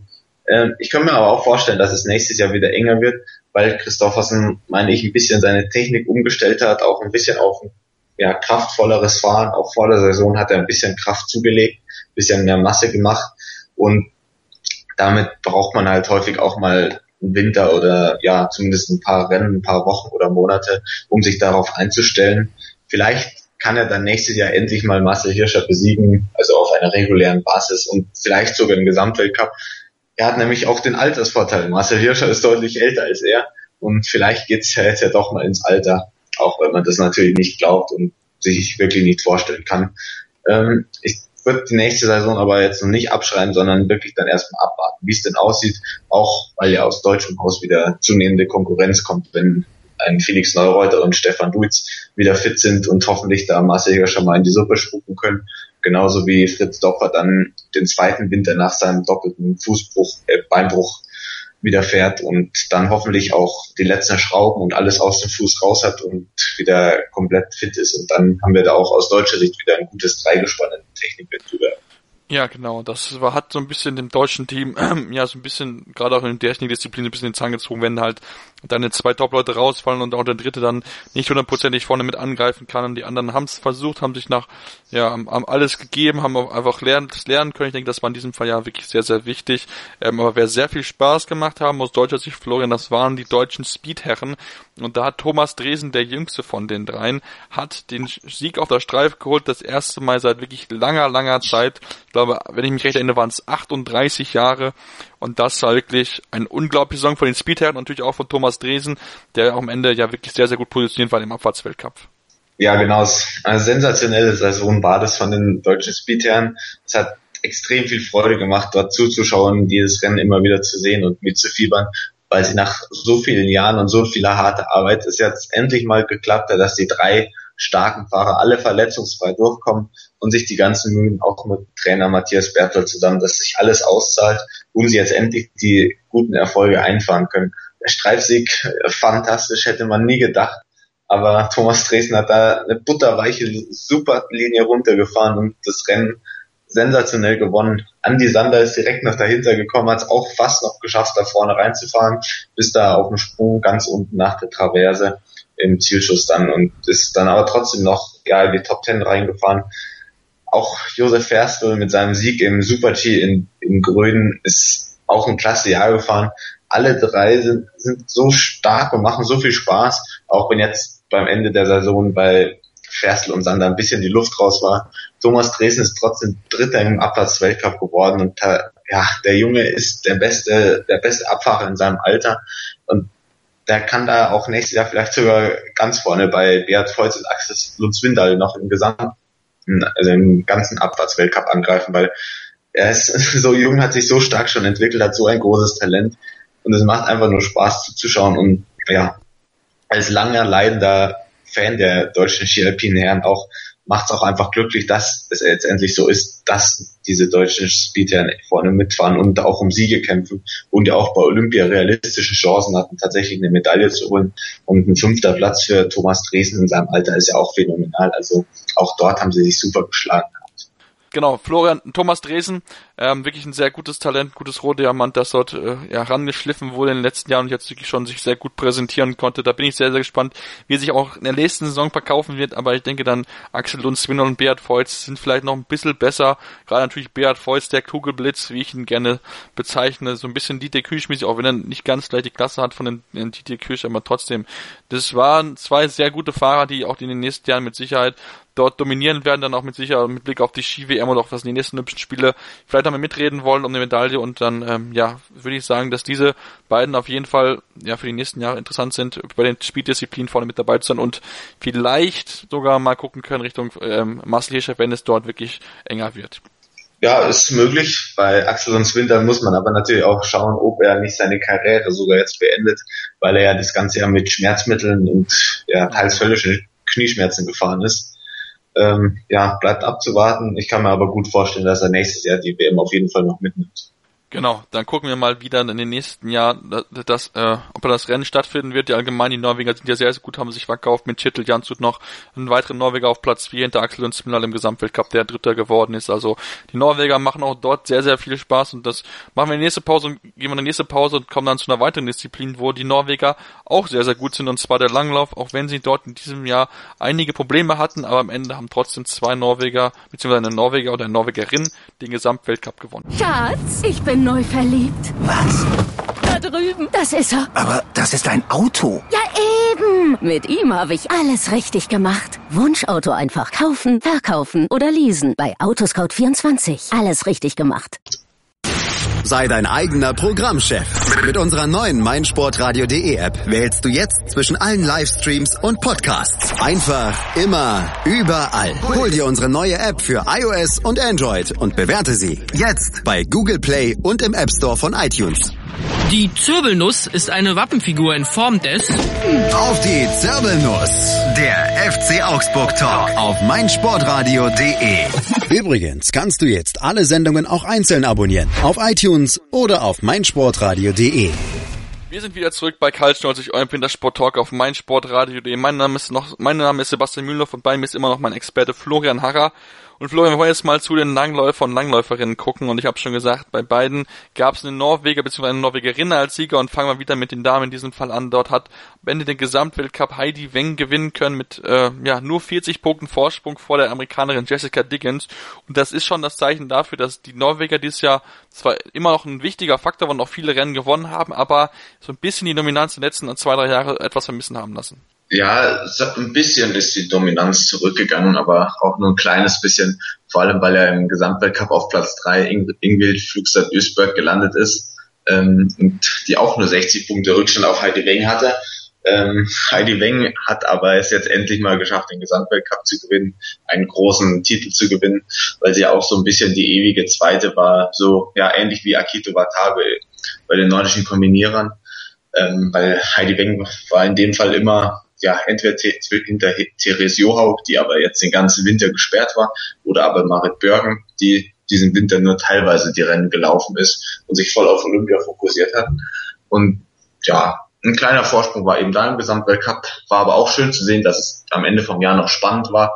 Und bei Olympia muss man ja auch sagen, insgesamt der Medaillenspiegel, sieben Medaillen, sieben Goldmedaillen für Norwegen, aber immerhin zwei goldene für Schweden, macht da schon, ja, einen kleinen Dämpfer in die norwegische Bilanz, die natürlich immer alles gewonnen, gewinnen wollen würden am, am liebsten.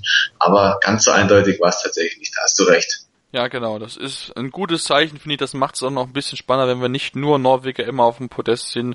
Das ist ja dann auch entsprechend langweilig, wenn man sowieso voll weiß, ja, wenn sowieso drei Norweger auf dem Podest stehen, da geht es im Endeffekt dann nur darum, wer vorne steht. Aber in diesem Fall war es wirklich sehr, sehr spannend. Stina Nilsson zum Beispiel hat ja im Sprint ähm, Gold gewonnen bei, äh, eben bei Olympia. Also von daher ist es sehr, sehr spannend. Und auch Jessica Diggins beweist, dass die Amerikanerinnen in den letzten Jahren viel Gutes gemacht haben aus Sadie Björsen als Sechste im Gesamtweltcup. Spricht dafür, dass sich dort so ein bisschen ähm, ja eine Macht Macht außerhalb der nordischen Länder, Schweden, Norwegen und Finnland entwickelt, die man auf jeden Fall im Auge behalten sollte. Genau. Die Amerikaner sind wirklich stark unterwegs, haben ja auch den Teamsprint gewonnen bei Olympia. Jesse Diggins und Kicken Randall zusammen haben dort vor Schweden und Norwegen gewonnen. Und ja, das war ein ganz großer Erfolg natürlich für das, für die Amerikaner, die dort so ein bisschen im Kommen sind. Und ja, auch wenn man auf den Sprint-Weltcup an sich schaut, drei Amerikaner in den Top Ten mit Sophie Caldwell, die dritte geworden ist, und Diggins und dann noch Sadie Björnsen. Ähm, ja, das äh, ist schön zu sehen. Vor allem Stina Nielsen ist auch noch eine Athletin, die eben den Norwegern sehr stark Konkurrenz macht. Im Sprint-Weltcup hat sie sich ja immer ein Duell mit Maiken Kaspersen-Faller geliefert. Bei Olympia konnte sie sich auch durchsetzen. Also da war schon ein bisschen was da, was Norwegen wirklich ja Konkurrenz gemacht hat, aber es waren leider nicht die deutschen Athleten. Das muss man da auch ganz klar leider dazu sagen. Genau, die deutschen Athleten waren es eigentlich, hatten, fand eine gute Tour de Ski, wo sie durchaus auch mit vorne mit dabei ge gewesen sind, aber am Ende waren der Sandra Wangenwald im Gesamtweltcup 23 Beste. Ähm, ist, glaube wir haben mit, mit Victoria Karl und ähm, Victoria Katharina Hennig zwei gute, die nachkommen. Mit Sandra Ringwald eine gute Sprinterin, ähm, aber man sieht doch, dass noch einiges weg ist von der Weltspitze. Da muss noch einiges getan werden in den nächsten Jahren. Genauso muss man das leider sehen. Im, auch bei der Staffel bei Olympia, wo ja die einzige kleine Gold äh, Medaillenchance, sage ich mal, war, sind sie Sechste geworden und hatten da auch fast zwei Minuten Rückstand auf Norwegen, weil schon Stephanie Bühler in dem Fall als Startläuferin einen großen Rückstand kassiert hat.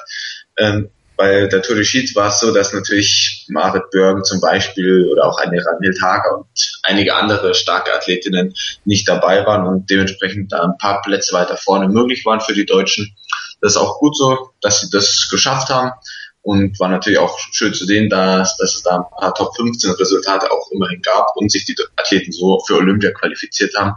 Nur insgesamt, ja, man muss leider sagen, im deutschen Langlauf fehlt einiges zur Weltspitze und die alten Zeiten vor vier, fünf Jahren oder vor zehn Jahren auch sind da leider auch vorbei, als zum Beispiel auch eine Evi Sachenbacher Stele noch für ja, glorreiche Zeiten gesorgt hat oder eine Claudia Nüstadt. Nur Stefanie Böhler und ja, ähm, genau, Stefanie Böhler ist davon eben noch übrig und Nicole Fessel, aber auch die können an diese Leistungen leider nicht mehr ganz anknüpfen. Genau, können leider nicht dran anklopfen, können ihre Erfahrung an die Jungen weitergeben. Ich habe die beiden schon angesprochen, die in den nächsten Jahren vielleicht für Furore sorgen können. Hat schon einige gute Leistungen. Mal gucken, wie das dann in der nächsten Saison aussehen wird. Aber möchte ich nun mal, bevor wir zu den Männern gehen, Florian ins deutsche Ausland gucken, zu den Österreicherinnen. Und da gab es die Theresa Stadlober, die für mich die definitive Überraschung dieser Saison ist. Platz 8 im Gesamtweltcup, hat wirklich starke Leistungen, sich äh, starke Leistungen gezeigt und ja, wirklich alle überrascht.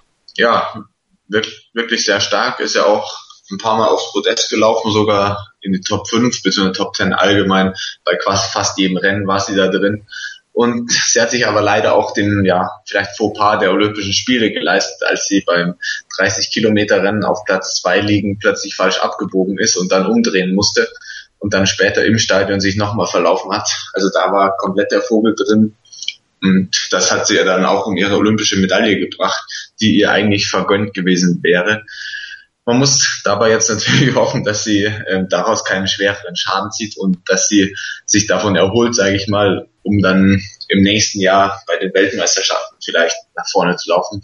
Finden ja sogar in Österreich in Seelfeld statt. Von daher wäre das natürlich auch eine besondere, schöne Geschichte, wenn sie es schafft, bei ihren Heimweltmeisterschaften eine ja, Medaille dann im Einzel irgendwo zu gewinnen. Ist auf jeden Fall möglich, weil mich hat sie auch sehr überrascht, wie konstant sie vor allem vorne dabei war. Und ist auch eine große Hoffnung für die nächsten Jahre, die den Norwegern schön einheizen wird, auf jeden Fall ja, ich finde, das, fand das sehr beeindruckend von Theresa Stadtlob in der Saison bisher. Da hat sie sich gut präsentiert und natürlich wird die Heim-WM für sie das Highlight-Piece ihrer bisherigen jungen Karriere sein.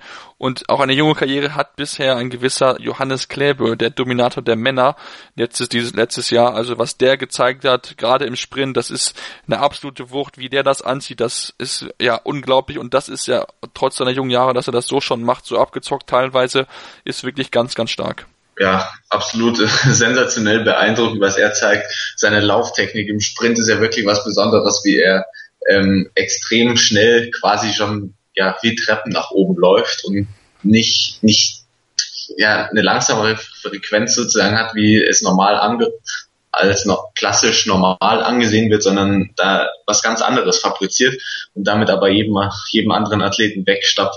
Es ist sensationell zu sehen.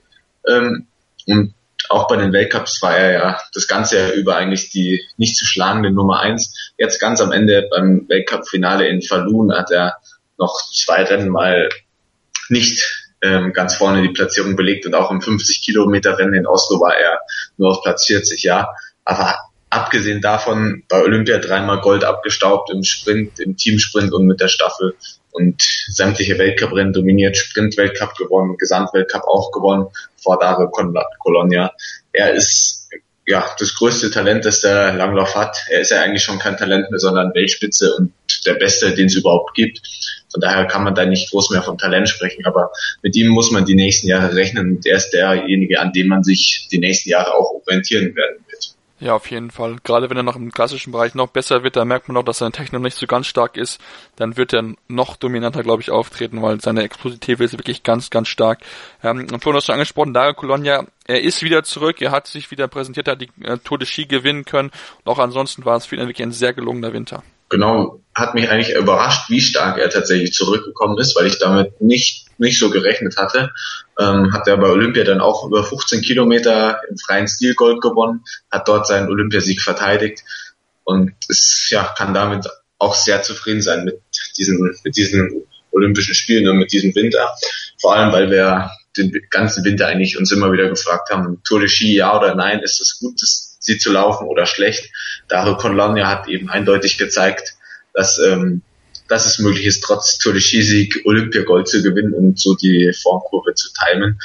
Ähm, hat Spaß gemacht, ihm zuzusehen und er ist natürlich auch einer der ganz Großen mit mittlerweile jetzt vier Tour de Ski-Siegen. Ja, auf jeden Fall ist einer ganz großen, dass er jetzt wieder zurück ist, ist natürlich umso schöner, nachdem er in den letzten zwei, drei Jahren noch einige Probleme hatte mit seiner Leistung, dass er jetzt wieder sie zurückführt, gerade pünktlich zu Olympia, natürlich umso schöner.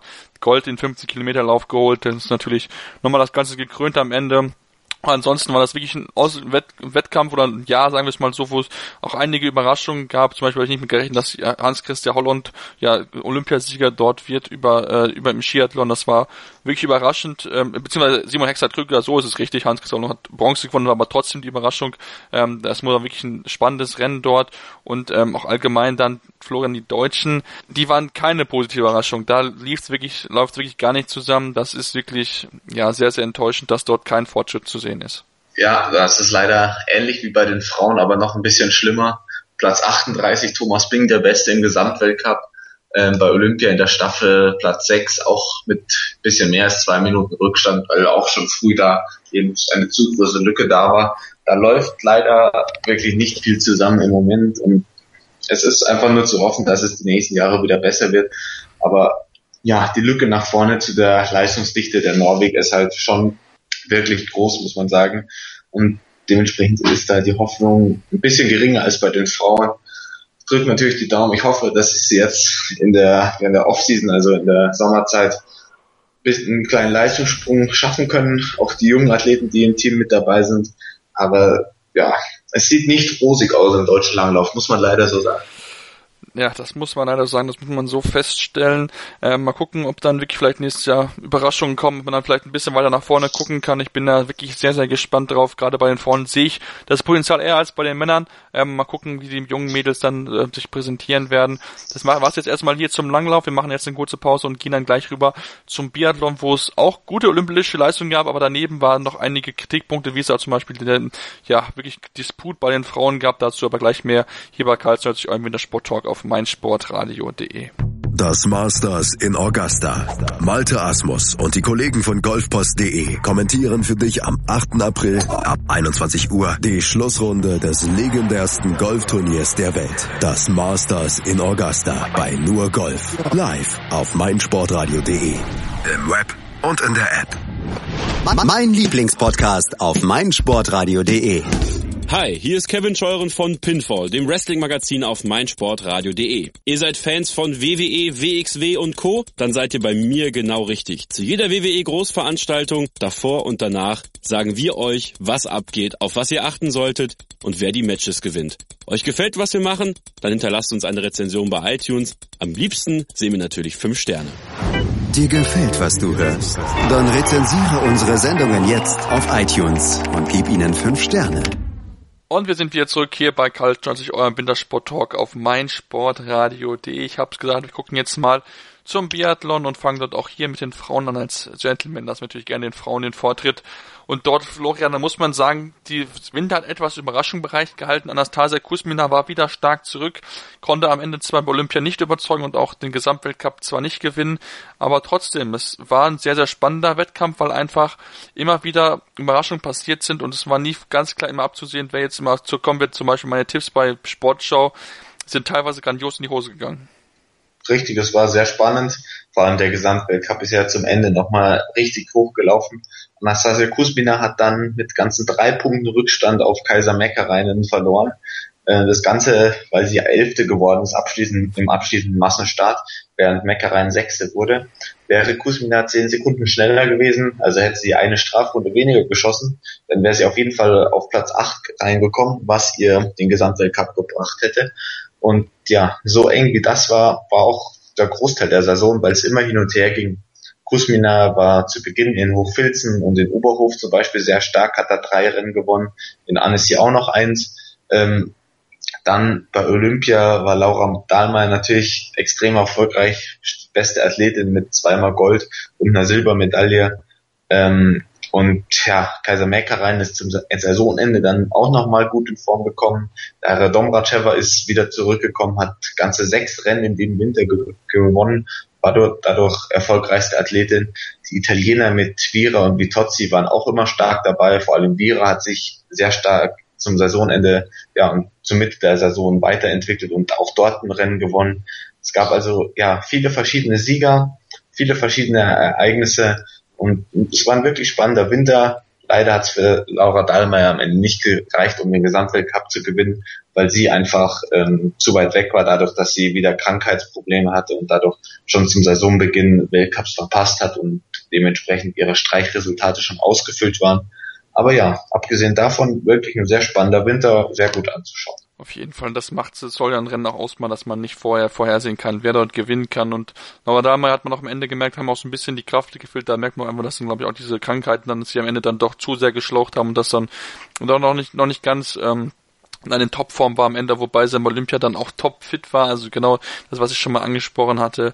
Bei Nordisch Kombinierern zu dem Saisonhöhepunkt war sie topfit und das war das Entscheidende, weil Olympia hat in dieser Saison ja wirklich alles überstrahlt. Genau, ja. Olympia war das, woraus diesen Winter ankam.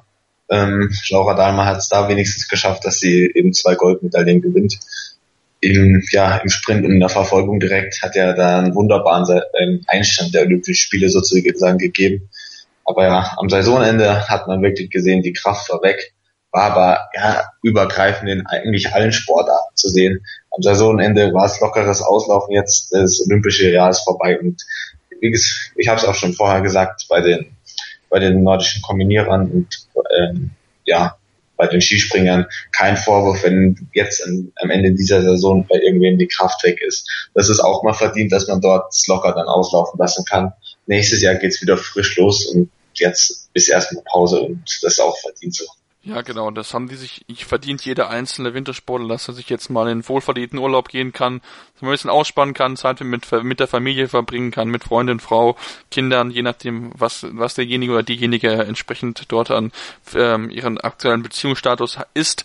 Ähm, Florian, es gab aber auch während Olympia gab es einige atmosphärische Störungen zwischen den in der deutschen Mannschaft. Da gab es die Staffel, die grandios gescheitert ist, wie auch schon ja, die, die, die, die Verfolgung, beziehungsweise die Mixstaffel, sowas richtig, wo wo Arndt Pfeiffer das Ding am Ende ja ordentlich verballert hatte. Ähm, und das hat dann wirklich einige ja, Risse offengelegt. Franziska Gildemann hat öffentlich äh, Spiele äh, für Frauen angegangen am Ende mit Franziska Preuß. Sie meinte, sehr, sehr labile Nerven. Also da scheint es ein bisschen zu knirschen. Denkst du, das kann die nächste Saison beeinflussen, wer dort starten wird oder wie sieht das überhaupt aus? Weil ja zumal auch Gerald Höning ist, sein Vertrag läuft aus. Da ist auch noch nicht ganz sicher, ob der überhaupt weitermacht oder weitermachen darf. So. Ja, also grundsätzlich für Gerald Höning muss man ja mal sagen, zwei olympische Goldmedaillen, dazu auch noch eine ähm, Bronzemedaille durch Laura Dahlmeier ist schon mal eine gute Bilanz und damit kann man zufrieden sein. Das sollte also schon erreicht sein, auch wenn es in der Staffel eben nicht funktioniert hat, weil in der Staffel war Deutschland ja wirklich Top-Favorit. Letztes Jahr wurden dort alle Rennen gewonnen, dieses Jahr auch zweimal Platz eins, zweimal Platz zwei und bei Olympia ist einiges schiefgelaufen mit drei Strafrunden aber drei, ja, drei Strafrunden auch auf drei verschiedene Athletinnen verteilt. Und ähm, da muss ich schon sagen, ja, dieser Zoff, den es da in der Mannschaft gab, der von Franziska Hildebrand ausging, ich halte es für übertrieben, das jetzt so zu kritisieren. Klar, sie ist enttäuscht, weil sie als dritte Läuferin schon einen Rückstand hatte.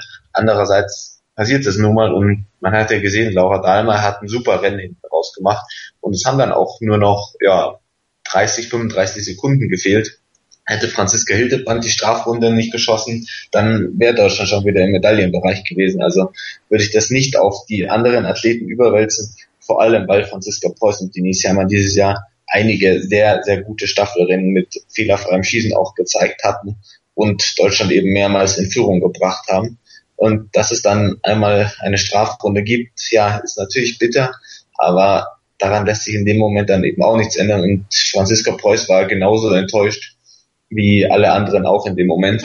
Ich persönlich ähm, habe mich, als ich von diesem Zoff gelesen habe, daran erinnert, als ja als Magdalena Neuner noch aktiv war, in, als bei einem Staffelrennen bei Weltmeisterschaften Miriam Gössner damals eine Strafrunde geschossen hat ähm, danach vollkommen verzweifelt im Ziel war, von Magdalena Neuner auch getröstet wurde, weil sie schon dachte, weil Gössner eben schon dachte, dass das Rennen vorbei ist und es eh nichts mehr wird.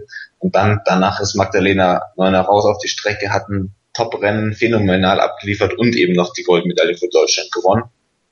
Das wäre in dem Fall auch vielleicht die bessere Möglichkeit gewesen, den Team, die Teamkollegin zu trösten und es dann selber möglichst gut zu machen und ja, eben die Medaille zu holen.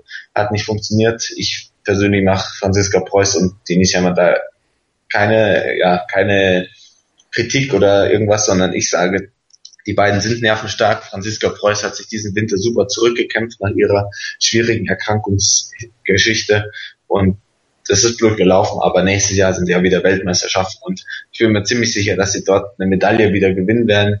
Hoffe natürlich, dass Franziska Preuß dann ein besseres Rennen macht, damit sie auch für sich persönlich das sieht, ich hoffe, sie hat sich da von Hildebrand nicht zu sehr angegriffen gefühlt. Hoffentlich war ja auch der, der Standpunkt, der Status, dass sie jetzt beim letzten Weltcup gemeinsam in die Stadt gegangen sind, mal shoppen waren und sich da auch ausgesprochen haben und alles wieder gut ist. Jetzt im Sommer wäre genügend Zeit, das sonst noch zu erledigen, wenn es immer noch irgendwelche Kritikpunkte gibt. Aber ja, ich denke, Biathlon sollte erstmal jeder vor seiner eigenen Haustür kehren, vor allem wenn er in den gleichen Rennen genauso schlecht geschossen hat. Sehe ich auch so. Also man kann immer kritisieren, aber wenn man auch selbst nicht 100% seiner Leistung abruft, dann sollte man auch mit seiner Kritik etwas äh, der behutsamer umgehen, möchte ich es mal beschreiben. Ähm, aber wollen wir dann doch wieder zum Sportlichen rübergehen, Florian? Ähm, und zwar Denise Herrmann, du hast sie schon angesprochen. Ich fand sie gerade zu Anfang der Saison wirklich sehr, sehr stark, hat sich sehr gut präsentiert. Wir haben es ja auch gesagt, sie hatte einige gute Rennen mit dabei, hat auch einige Rennen gewinnen können. Und das, obwohl ihr Umstieg vom Langlauf auf Biathlon ja noch nicht allzu lange her ist. Also für mich war sie eine positive Überraschung diese Saison.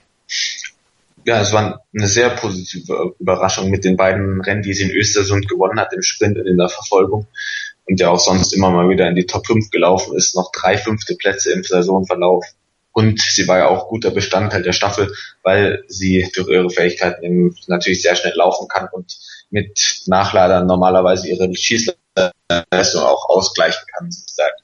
Ähm, es hat sich auf jeden Fall für sie schon gelohnt, umzusteigen, weil sie ja schon diese schönen Erfolge feiern konnte. Am Ende ist sie Zwölfte geworden im Gesamtweltcup, obwohl sie lange Zeit in den Top Ten und sogar in den Top 5 drin war. Es ist ihr auf jeden Fall jetzt zuzutrauen, dass sie im Sommer noch mal ein Stück stärker wird im Schießen und dann nächstes Jahr vielleicht auch in die Top Ten tatsächlich am Ende vom Winter laufen kann, also im Gesamtweltcup. Weil nach einem Jahr so stark dabei zu sein, ist sehr stark, ist sehr gut, ist phänomenal und ja, so kann es für sie auf jeden Fall weitergehen. Das war wirklich rundum überzeugend. Auf jeden Fall am Ende war die zwölfte im Gesamtweltcup, also hat sie dort sehr gut und teuer verkaufen können. Ähm, auch ansonsten die Deutschen wirklich sehr gut. Franziska Hildebrand neunte im Gesamtweltcup, Vanessa Hinz zehnte, ähm, Maren Hammerschmidt 16. und Franziska Preuß 22. Vielleicht habe bei Maren Hammerschmidt immer die, immer das Gefühl, dass sie, wenn sie mal null schießen kann oder das mal hinkriegt, dass sie dann wirklich top vorne mitlaufen kann, aber das gelingt ihr meiner Meinung nach immer zu selten. Das ist so ein bisschen, ja, schade eigentlich für sie, weil sie wirklich gute Anlagen besitzt. Ja, genau, da bin ich auf jeden Fall bei dir. Sie hat sehr gute Anlagen. Sie hat oftmals hat sie es leider nicht geschafft, das ganz ähm, ja umzusetzen sozusagen. Aber sie ist eigentlich wirklich ja eine, die auch mal gut laufen kann, die auch mal sehr schnell laufen kann. Wenn sie fehlerfrei schießt, ja, dann wird vielleicht auch mal ihr erster Weltcupsieg noch passieren. Bei Vanessa Hinz war es ja so, dass sie jetzt Ende der Saison im Massenstart ihren ersten Weltcupsieg geholt hat. Ähm, das wäre ihr natürlich auch zu gönnen, Maren Hammerschmidt. Ich könnte mir auch gut vorstellen, dass sie es nächstes Jahr irgendwann dann mal schafft, weil sie ja schon zur erweiterten Weltspitze gehört. Muss man nochmal abwarten, vielleicht auch ein bisschen psychologisches Training, um ja im Schießen die Leistung noch ein bisschen zu verbessern. Aber hm, ja, bleibt abzuwarten. Genau, bleibt abzuwarten. Ich habe mich für Vanessa Hilde wirklich sehr, sehr gefreut. Wirklich eine sehr, sehr sympathische Sportlerin und dass sie dann sich ihren ersten Sieg holen konnte zum Ende natürlich sehr schön und das spricht natürlich dafür, dass die Chance immer besteht für jemanden, der vielleicht jetzt nicht unbedingt ähm, zu den absoluten Top-Favoriten im Rennen gehört oder das, das zu gewinnen zu können. Trotzdem, das hat sie sehr gut gemacht, hat die Chance genutzt und das sollte auch Maren Schmidt tun. Nächste Saison mal gucken, ob sie es dann noch umsetzen kann. Wir machen jetzt eine kurze Pause und gehen dann rüber zu den Männern, wo es auch einige ja, Überraschungen gab, vielleicht aus deutscher Sicht mit nicht so guten Leistungen, aber gerade bei den Herren hatten wir zwei Dominatoren, die ja eigentlich die Rennen gewonnen haben, wie sie wollten. Sendung verpasst? Kein Problem. Alle Sendungen gibt es auch als Podcast auf meinsportradio.de. Hallo liebe Hörer, mein Name ist Yannick Lebherz. Ich bin Schwimmer der deutschen Nationalmannschaft und ich höre meinsportradio.de. Hören, was andere denken auf meinsportradio.de.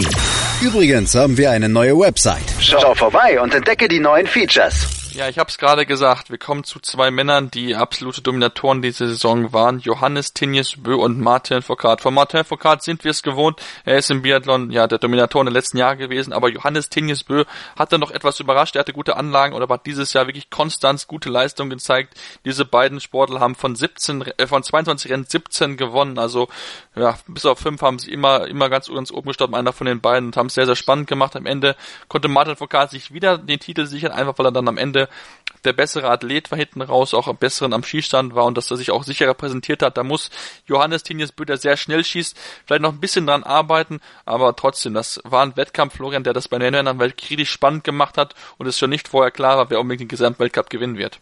Ja, genau. Es war endlich mal wieder ein sehr spannender Weltcup-Winter bei den Biathleten mit diesen beiden überragenden Akteuren. Und es ist es ist ja tatsächlich so, Marta Foucault schießt halt sensationell mit einer Trefferquote von annähernd 90 Prozent, während Johannes Tignes Böhl regelmäßig die schnellsten Laufzeiten auflegt und dafür immer mal wieder ein oder zwei Fehler mehr schießt. Und dadurch hat Marta Foucault jetzt dieses Jahr noch die Nase vorn gehabt. Nächstes Jahr ist es aber auch gut möglich, dass sich das Ganze dreht. Ähm, die Dominanz der beiden war aber ja, phänomenal. Marta Foucault ist in, Contiolati einmal nicht gestartet und dann in Tumen am Ende im Maschenstart 19. geworden. Sonst hat er jedes Weltcuprennen dieses Jahr auf dem Podium ähm, absolviert.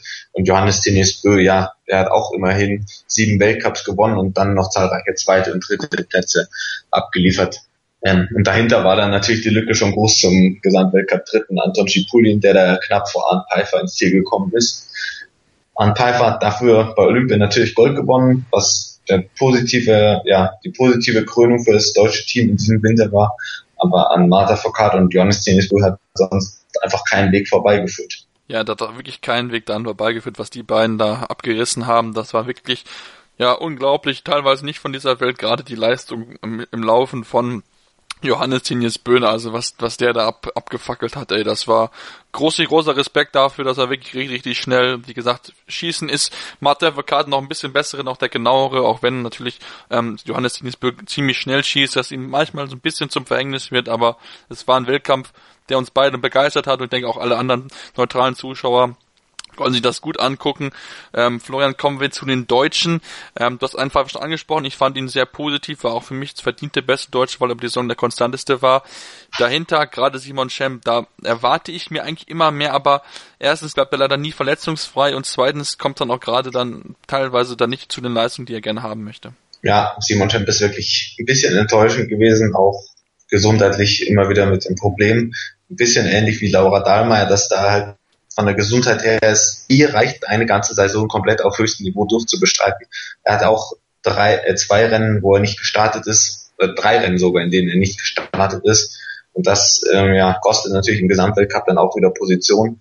Und zwischendrin hat er auch einfach mal eine längere Durchstrecke. Und deswegen ist er jetzt auch nach der guten Vorsaison nur auf Platz 12 im Gesamtweltcup gelandet war damit sogar nur viertbester Deutscher, hinter noch Erik Lesser, der direkt vor ihm auf Platz 11 lag und Benedikt Doll auf Platz 9.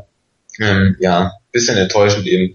Und positiv aber fand ich eigentlich noch die Eindrücke von Johannes Kühn, der immer wieder gute Leistungen gezeigt hat, ein guter Läufer ist, nur im Schießen hat er sich ja immer wieder schwer getan. Aber sein Rennen, wie er sich die Olympia-Quali geholt hat im letzten Rennen vor den Olympischen Spielen im Massenstart in Antolz, als er Fünfter geworden ist, das hat mich wirklich positiv imponiert. Das, das war gut anzusehen und vielleicht kann er an solche Leistungen im nächsten Jahr anknüpfen und sich noch weiter eben etablieren als fünfter Starter, genauso wie Roman Rees, der auch unregelmäßig im Weltcup mit dabei war und auch immerhin mal einen vierten Platz rausholen konnte im Einzelrennen in Rupperding, weil er eben eher ein stärker Schütze ist und im Einzel dann mit 4 mal 0 schießen natürlich auch dort ja auch in die Top 10 auf jeden Fall laufen kann. Ja, auf jeden Fall. Zwei junge Deutsche, die, die für Furore gesorgt haben, nämlich beide, das haben beide gute Rennen schon gezeigt und haben sich schon mal bewiesen, dass sie auch mit den Top-Leuten mithalten können, wenn alles rund läuft für die beiden. Ähm, ansonsten fand ich allgemein, der Weltcup war dieses Jahr ziemlich offen. Wenn man mal guckt, Lukas Höfer auf Platz 5, Jakob Fack auf Platz 6 im Gesamtweltcup, Simon Destier auf 8. Damit war vor der Saison jetzt aber nicht zu rechnen, Florian. Nee, damit auf keinen Fall zu rechnen. Ähm, ja, auch die verschiedenen Nationen, die dort ganz vorne vertreten sind, sind beeindruckend. Auf Platz sieben ist der zweite Norweger. Die ersten sechs sind aus sechs verschiedenen Nationen, aber und das zeigt schon ein bisschen die Ausgeglichenheit auch im internationalen Biathlon. Ähm, abgesehen natürlich davon, dass der Weltcup von zwei Athleten dominiert wurde.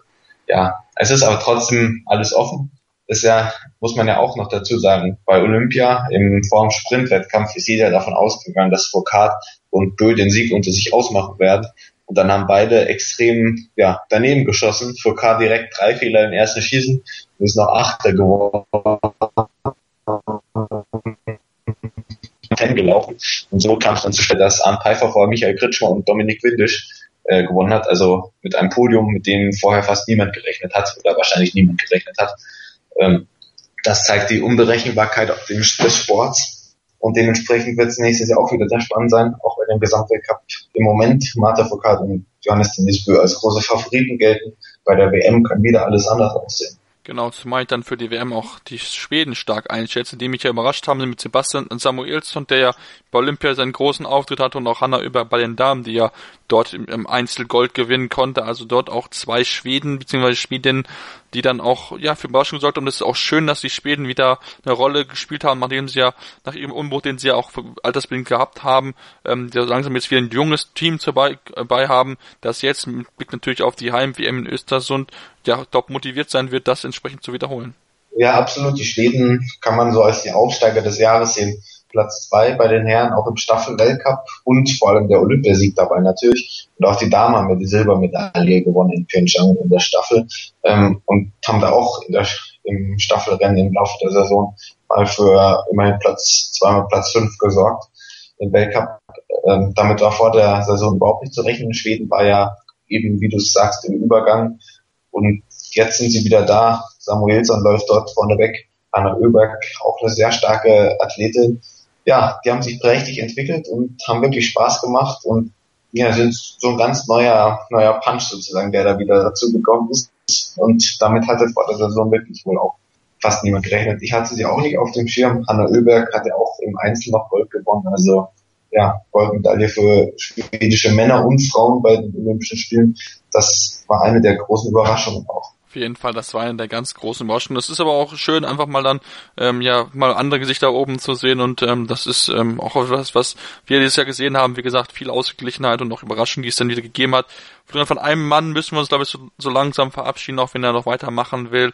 Ähm, Ole Einer Björndal, er war diese Saison wirklich sehr unregelmäßig nur dabei, hat die Olympia-Quali nicht schaffen können ich glaube, man merkt bei ihm auch einfach, dass ja so seine Zeit jetzt langsam vorbei ist, dass die Jungen ihn jetzt an ihm vorbeigekommen sind, dass er auch nicht mehr in der Topform war, wie er noch vor vier, fünf, sechs Jahren war.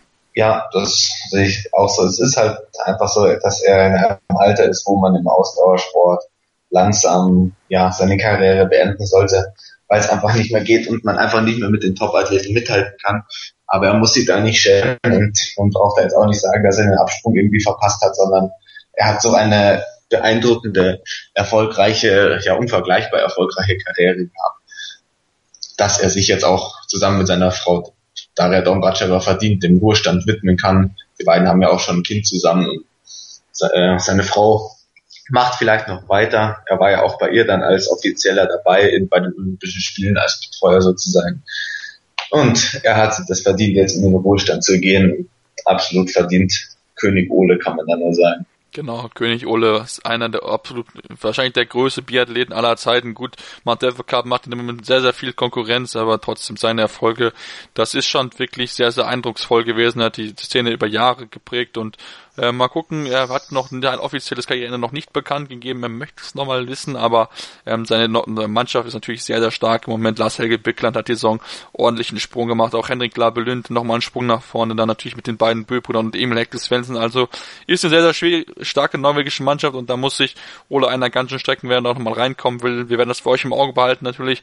Machen aber jetzt noch eine Pause, denn wir wollen natürlich noch in die Eiskanäle gehen. Da gab es ja auch einige deutsche Erfolge bei Olympia und noch insgesamt im Weltcup. Also von daher bleibt dran. Hier bei Karl Schnolz, Irmin, der Sporttalk auf meinsportradio.de. Das meinsportradio.de Bundesliga-Tippspiel. Tippe die Spiele der Fußball-Bundesliga und gewinne. Nach Saisonende winkt ein Jahresabo von Elf Freunde oder No Sports. Und jeden Spieltag hast du die Chance auf das aktuelle Heft von Elf Freunde und No Sports plus ein Überraschungsgoodie. Das Bundesliga-Tippspiel auf meinsportradio.de. Mach jetzt mit. Alle Infos und Teilnahmebedingungen findest du auf meinsportradio.de slash Tippspiel. 90 Plus On Air. Der Podcast rund um den internationalen Fußball auf meinsportradio.de.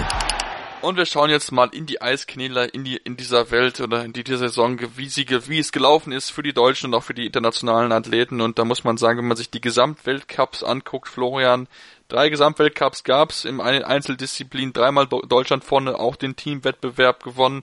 Also die Deutschen dominieren weiterhin den Weltcup, auch wenn es bei den Männern spannender war. Da war der Vorsprung dann am Ende nicht so groß, aber gerade im Doppel und im Einzel und bei den Damen sind wir wirklich ja fast nicht aufzuhalten. Ja, genau. Nathalie Geisenberger hat mal wieder den Gesamtweltcup gewonnen. Diesmal vor Diana Eidberger und nicht vor Tatjana Hüfner, weil die ja ein paar Rennen aussetzen musste. Bei den Doppelsitzern gab es eine ähnliche Dominanz von Toni Egert und Sascha Beneken.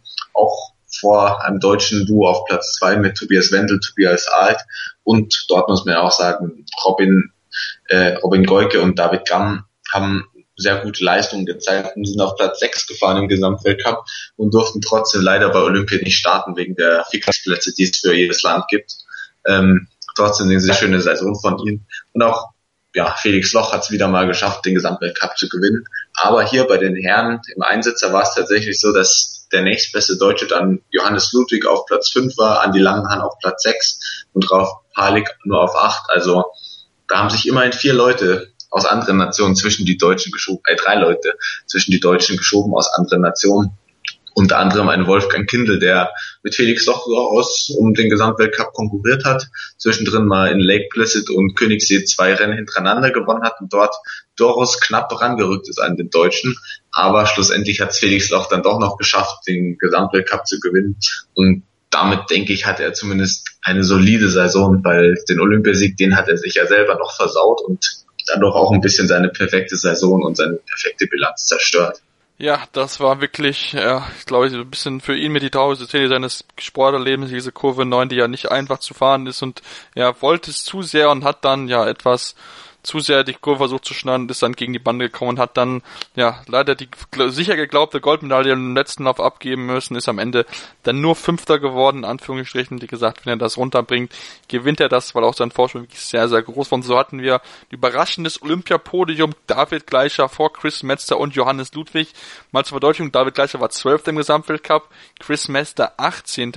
und Johannes Ludwig war von allen am bestplatzierten als Fünfter. Ähm, aber ich glaube, Florian, wenn man vorher auf dieses Podium gesetzt hätte, hätte man gutes Geld verdienen können. Ja, war wahrscheinlich eine Quote wie das Leicester City äh, bester Meister wird. Ah, wahrscheinlich. Vielleicht auch noch so ein bisschen besser. Die, so, ja, so in die Richtung. Aber Johannes Ludwig muss man natürlich auch gratulieren, dass er Bronze gewonnen hat. Und dadurch hat er sich ja auch seinen ähm, Startplatz in der Teamstaffel verdient, weil in Deutschland ist es ja so, dass immer der Beste aus den Einzelwettbewerben dann in der Staffel starten darf, auch wenn vielleicht Felix Loch insgesamt der stärkere Athlet wäre. Er hat es sich in dem Fall dann selber versaut und so durfte Johannes Ludwig dann mit dem Team auch nochmal zur Goldmedaille fahren die wurde ja auch souverän mit immerhin drei Zehntel Vorsprung vor Kanada und Österreich eingefahren. Hier ein bisschen überraschend, dass Österreich es auf Platz drei geschafft hat in der Teamstaffel. Ähm, und ja, dadurch muss man auch sagen, dass es für das österreichische Team sehr erfolgreiche Spiele waren im Rodeln. Doppelsitzer gab es auch immerhin die Silbermedaille zwischen den beiden deutschen Duos, ähm, wobei dort ja es ein, ja, den Tausch gab aus dem Gesamtweltcup. Also Wendel Alt haben in dem Fall Eggert Benneken besiegt die sind nur Dritte geworden und dementsprechend zusammengefasst drei Medaillen für die österreichische Mannschaft, zweitstärkste im Medaillenspiegel der Rodelwettbewerbe hinter Deutschland. Also da haben sie, haben unsere kleinen Nachbarn uns ganz schön Konkurrenz gemacht, muss man sagen. Ja, auf jeden Fall. Da haben sie jetzt wirklich gute Konkurrenz gemacht. Gerade Pence Fischler haben nochmal ihren alten Tagen bewiesen, dass sie noch mithalten können und dann auch wirklich, es waren nur am Ende 88 Tausendstel. Das ist nichts, nichts viel. Nach vier Läufen ist das wirklich nur, ja, Augenklimpern im Endeffekt. Also das ist wirklich ganz gesagt dort gewesen und Tobi Egger, Sascha Beneken waren aber trotzdem mit Bronze zufrieden. Sie wollten die olympische Medaille haben, dass es dann nicht für Gold reicht, ist zwar schade, aber sie waren trotzdem zufrieden mit Platz drei. Ähm, auch ansonsten, Florian, wer hat dir vielleicht in der Saison noch sehr, sehr gut gefallen? Was ich äh, zum Beispiel da wirklich gut fand, waren die, wie gesagt, die beiden Deutschen, ähm, Robin Golke und David Gamm. Ähm, aber ansonsten fand ich es gerade vielleicht auch bei den Damen ähm, Diana Eidberger als positive deutsche Überraschung, aber auch international ist das, ist das okay, aber man merkt einfach, dass die Deutschen dann doch einfach aufgrund der vielen Bahnen doch einfach Vorteile haben. Ja, genau. Die beiden Überraschungen, die positiven hast du angesprochen. Summer Bridge aus der USA muss man auch noch nennen, die ähm, Dritte wurde im Gesamtweltcup und in Lillehammer beide Rennen gewinnen konnte. Das hat mich durchaus überrascht. Das kam ein bisschen aus dem Nichts, sage ich mal, dass sie dort ihre Weltcupsiege feiern konnte. Aber dann die restlichen Rennen hat es doch nicht so gut ausgesehen für die Konkurrenz und sieht man ja auch dadurch, dass Nathalie Geisenberger im Gesamtweltcup 400 Punkte Vorsprung auf die nächstplatzierte hatte. Ähm, also da war schon klar die Dominanz vorhanden bisschen enttäuschend war die Saison natürlich für Tatjana Hüfner, dass sie im Gesamtweltcup nur auf Platz 5 gelandet ist. Auch bei Olympia dann der vierte undankbare Platz mit sieben Hundertstel Rückstand hinter Alex Gaff. Ja, das waren so die Enttäuschung, ist wahrscheinlich die Enttäuschung des Jahres gewesen, dass Tatjana Hüfner, sie wollte als aktuelle Weltmeisterin auch unbedingt nochmal eine Medaille, am besten natürlich Gold gewinnen, aber durch ihre Hüftprobleme war es einfach nicht möglich, da was Besseres rauszuholen. Ja, genau. Die Verletzungsprobleme hatten, war dann was ein bisschen stief, haben die vielleicht auch dann bei Olympia ein bisschen beeinträchtigt, sodass es dann nur zu Platz 4 gereicht hat. Am Ende haben mir 69 Hundertstel oder 69 Tausendstel auf Alex Gaff gefehlt, die dann Bronze geholt hat, also die den Dreifach-Triumph der deutschen Damen verhindern konnte, aber ansonsten waren die Deutschen ja mal wieder das Maß aller Dinge, das muss man dann auch einfach so sagen was sie gezeigt haben, wirklich ganz, ganz stark. Und ähm, damit kommen wir dann jetzt auch gleich zu den ähm, Bob-Fahrern Bob, und den Skeletonis nach einer kurzen Pause hier bei Culture durch euren Wintersport Talk auf meinsportradio.de. Hören, was andere denken. meinsportradio.de. Natürlich auch auf Facebook und Twitter. Einzigartige Augenblicke. Einmalige Momente. Unvergessene Emotionen. And Andreas präsentiert das Spiel meines Lebens auf meinsportradio.de.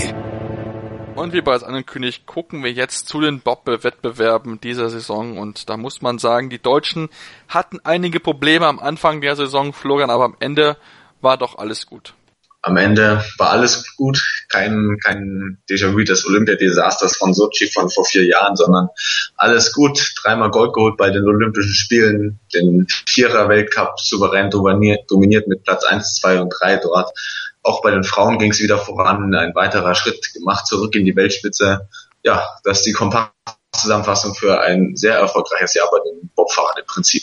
Genau, aus der kompakten wollen wir ein bisschen in die detailliertere Analyse reingehen. Florian, fangen wir mal an mit dem Zweierbob. Da hat es zu Anfang wirklich überhaupt nicht funktioniert. Gerade der Nordamerika-Trip hat den Deutschen nicht so gut gelegen, das muss man sagen, aber dann doch hat man einige Veränderungen gemacht. Auch gerade Francesco Friedrich hat auch ein bisschen was umgestellt mit seinem, mit seinem Bob und dann war es am Ende gut, hat in den letzten fünf Rennen dann entsprechend immer aufs Podium gekommen, erster oder zweiter gewesen. Dann bei Olympia hat es dann zu Gold gereicht, zeitgleich mit Justin Cripps und das nach vier Läufen absolut unglaublich. Ja, das war wirklich was Besonderes. Ähm, die beiden waren ja auch diejenigen, die im Gesamtweltcup vorne um den Gesamtsieg gekämpft haben und schlussendlich hat sich dort Justin Cripps durchgesetzt auf Platz eins, weil er auch schon in Nordamerika konstanter war und nie schlechter als Platz vier war. Dementsprechend war er auch bei Olympia ein bisschen mehr in der Favoritenrolle als Francesco Friedrich. Ähm, dass sie sich dann den ersten Platz teilen, ist natürlich eine schöne Geschichte. Wünscht man sich immer, wenn man nicht nicht dann auf zwei stehen muss und nach oben schauen muss, sondern sich lieber das Podium teilt. Und ja, ist schon wirklich beeindruckend, dass es dort auf die hundertste genau nach vier Läufen so rausgeht. Vor allem, weil es ja im letzten Lauf immer hin und her ging. Oben war der Kanadier vorne, dann wieder Friedrich, dann wieder der Kanadier und dann ganz ist die Zeit noch umgeschlagen auf, ja, umentschieden sozusagen eine sehr schöne Geschichte. Da die erste Goldmedaille direkt für Francesco Friedrich. Die anderen Deutschen etwas unglücklich, natürlich auf Platz 4 und 5. Ähm, aber ja, da waren einfach immer wieder ein paar kleine Fehler drin und sie sind über die ganze Saison im Zweier nicht so gut ins Fahren gekommen wie Francesco Friedrich. Deswegen ist das Ganze auch verdient in der Reihenfolge, wie es abgelaufen ist.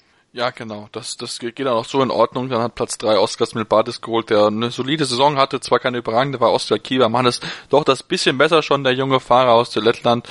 Und dann hat er aber Milbadis dann nochmal als alter Rase bewiesen, dass er es noch kann und sich die olympische Medaille dort geholt. Und dann im Viererbob flogen wir jetzt drauf mal gucken, da haben die Deutschen im Gesamtweltcup die ersten drei Plätze belegt und bei Olympia hat es dann zu den ersten zwei Plätzen gereicht, weil Johannes Lochner noch einige Probleme hatte mit dem großen Schlitten, ist am Ende dort Achter geworden, aber Francesco Friedrich und Rico, Nico Walter konnten das gewinnen und gerade Francesco Friedrich war wirklich sehr, sehr eindrucksvoll mit über einer halben, mit fast einer, äh, über einer halben Sekunde Vorsprung, so ist richtig, war er am Ende das Ding gewonnen gehabt. Genau, das ist er komplett von vorne bis hinten souverän runtergefahren, hat glaube ich sogar jeden einzelnen Lauf gewonnen und wirklich gar nichts anbrennen lassen, anders als ja Felix Loch, der im letzten Lauf ja ein bisschen zu viel wollte, beziehungsweise ich sehe gerade, er hat den, äh, nicht allen, jeden Lauf gewonnen. Im letzten gab es dann noch zwei Athleten, die ein paar Hundertstel schneller waren, aber das war auch schon egal.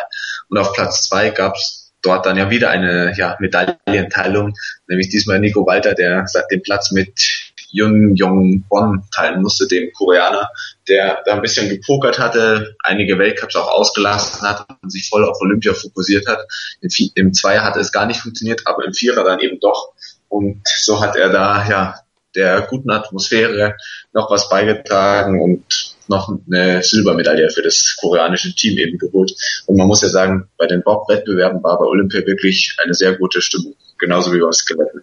Genau, das war wirklich die Wettbewerbe, wo Stimmung gemacht wurde, weil es halt auch äh, die Hoffnung gab, dass es eine südkoreanischen äh, Medaille dort gibt. Wie gesagt, Junior Wong war letzte Saison wirklich sehr, sehr stark. Die Saison hat er äh, aufgrund von Olympia viele, äh, viele Wettkämpfe einfach ausgelassen, hat nur zwei Wettkämpfe bestritten in, Süd in Nordamerika ganz zu Anfang, hat sich wirklich dann voll auf Olympia konzentriert und dann sich damit belohnt mit der Vorbereitung Platz zwei am Ende. Das war wirklich dann äh, auch entsprechend frenetisch befeiert worden von den ähm, südkoreanischen Fans dort vor Ort.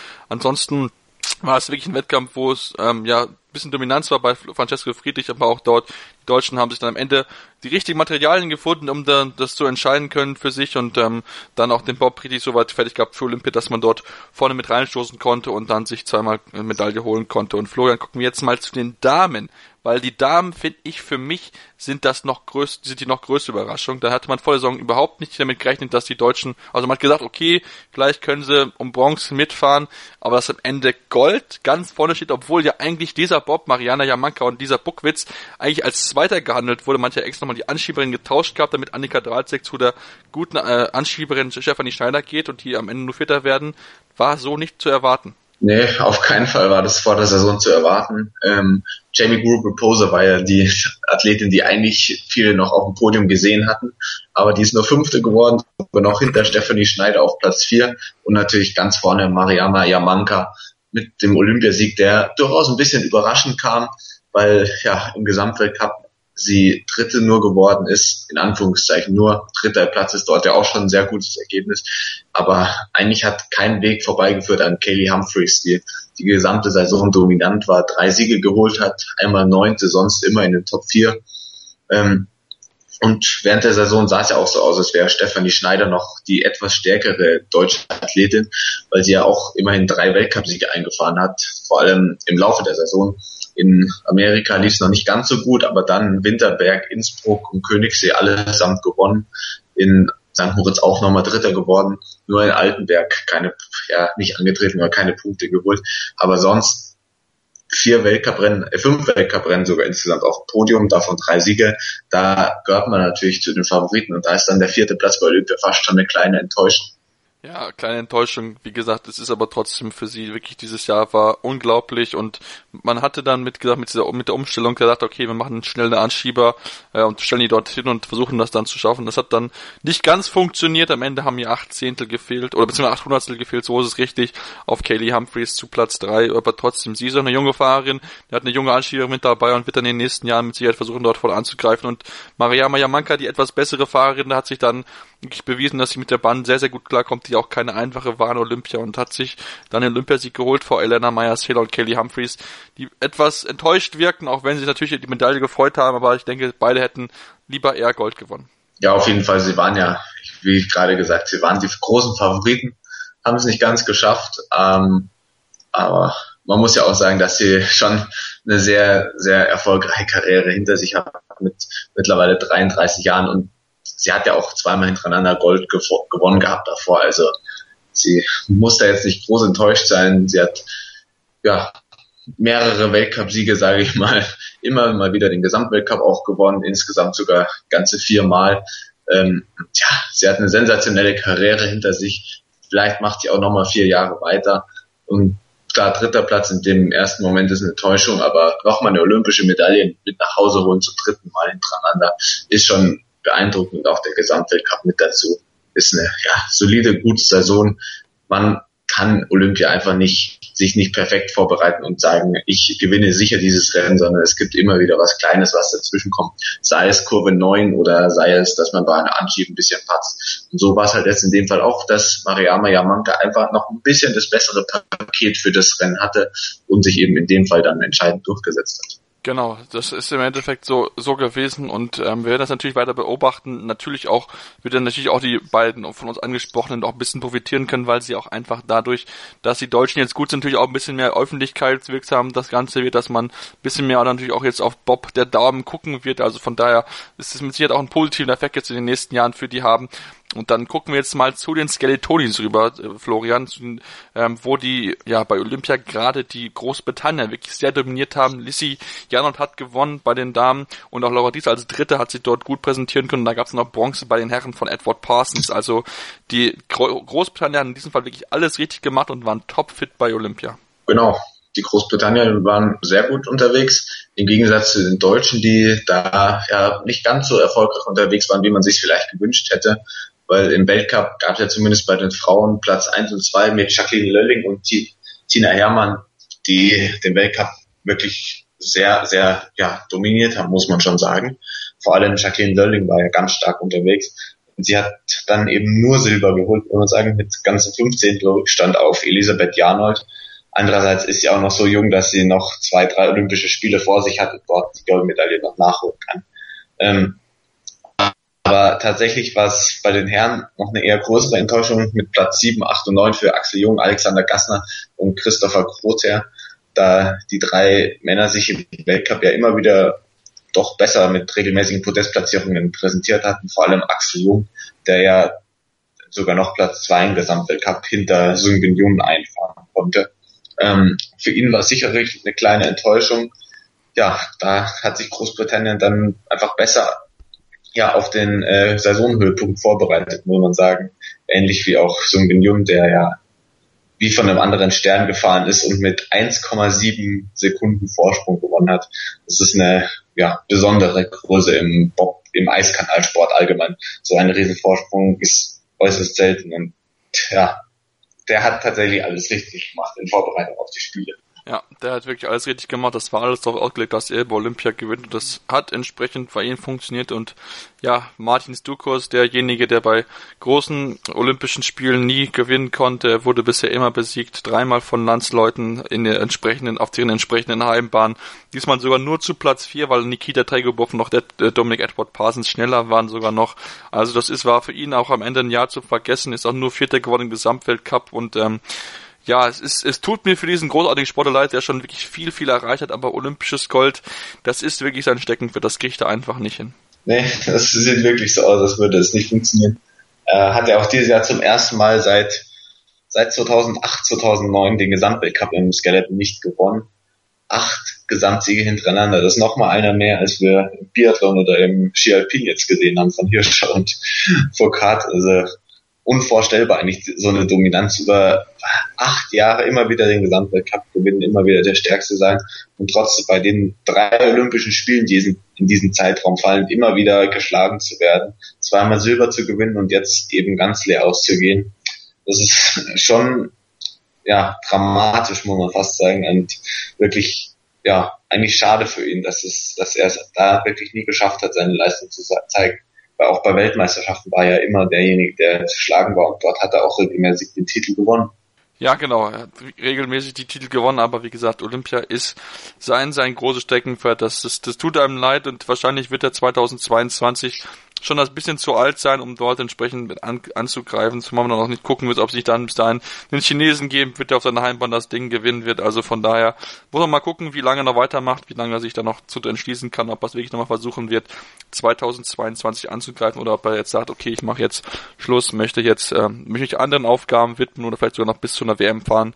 Mal gucken, ich bin da sehr, sehr gespannt drauf und das war es jetzt auch erstmal zu dem Teil. Wir machen jetzt noch, ein aller, noch eine allerletzte Pause und kommen dazu, ziehen mal ein allgemeines Fazit, was den, wie das in deutsche Jahr war aus Sicht der Deutschen und dem DSV, aber auch den anderen Verbänden und gucken dann einfach mal zurück und ziehen mal unser Fazit zu den entsprechenden guten Leistungen, aber auch durchwachsenen Leistungen von allen Sportarten. Bis dahin gleich hier bei meinsportradio.de und Karl Stolz, dem Wintersport-Talk. Der Wintersport-Talk auf meinsportradio.de. Motorsport auf meinsportradio.de wird dir präsentiert von motorsporttotal.com. Schatz, ich bin neu verliebt. Was? Da drüben. Das ist er. Aber das ist ein Auto. Ja, eben. Mit ihm habe ich alles richtig gemacht. Wunschauto einfach kaufen, verkaufen oder leasen. Bei Autoscout24. Alles richtig gemacht.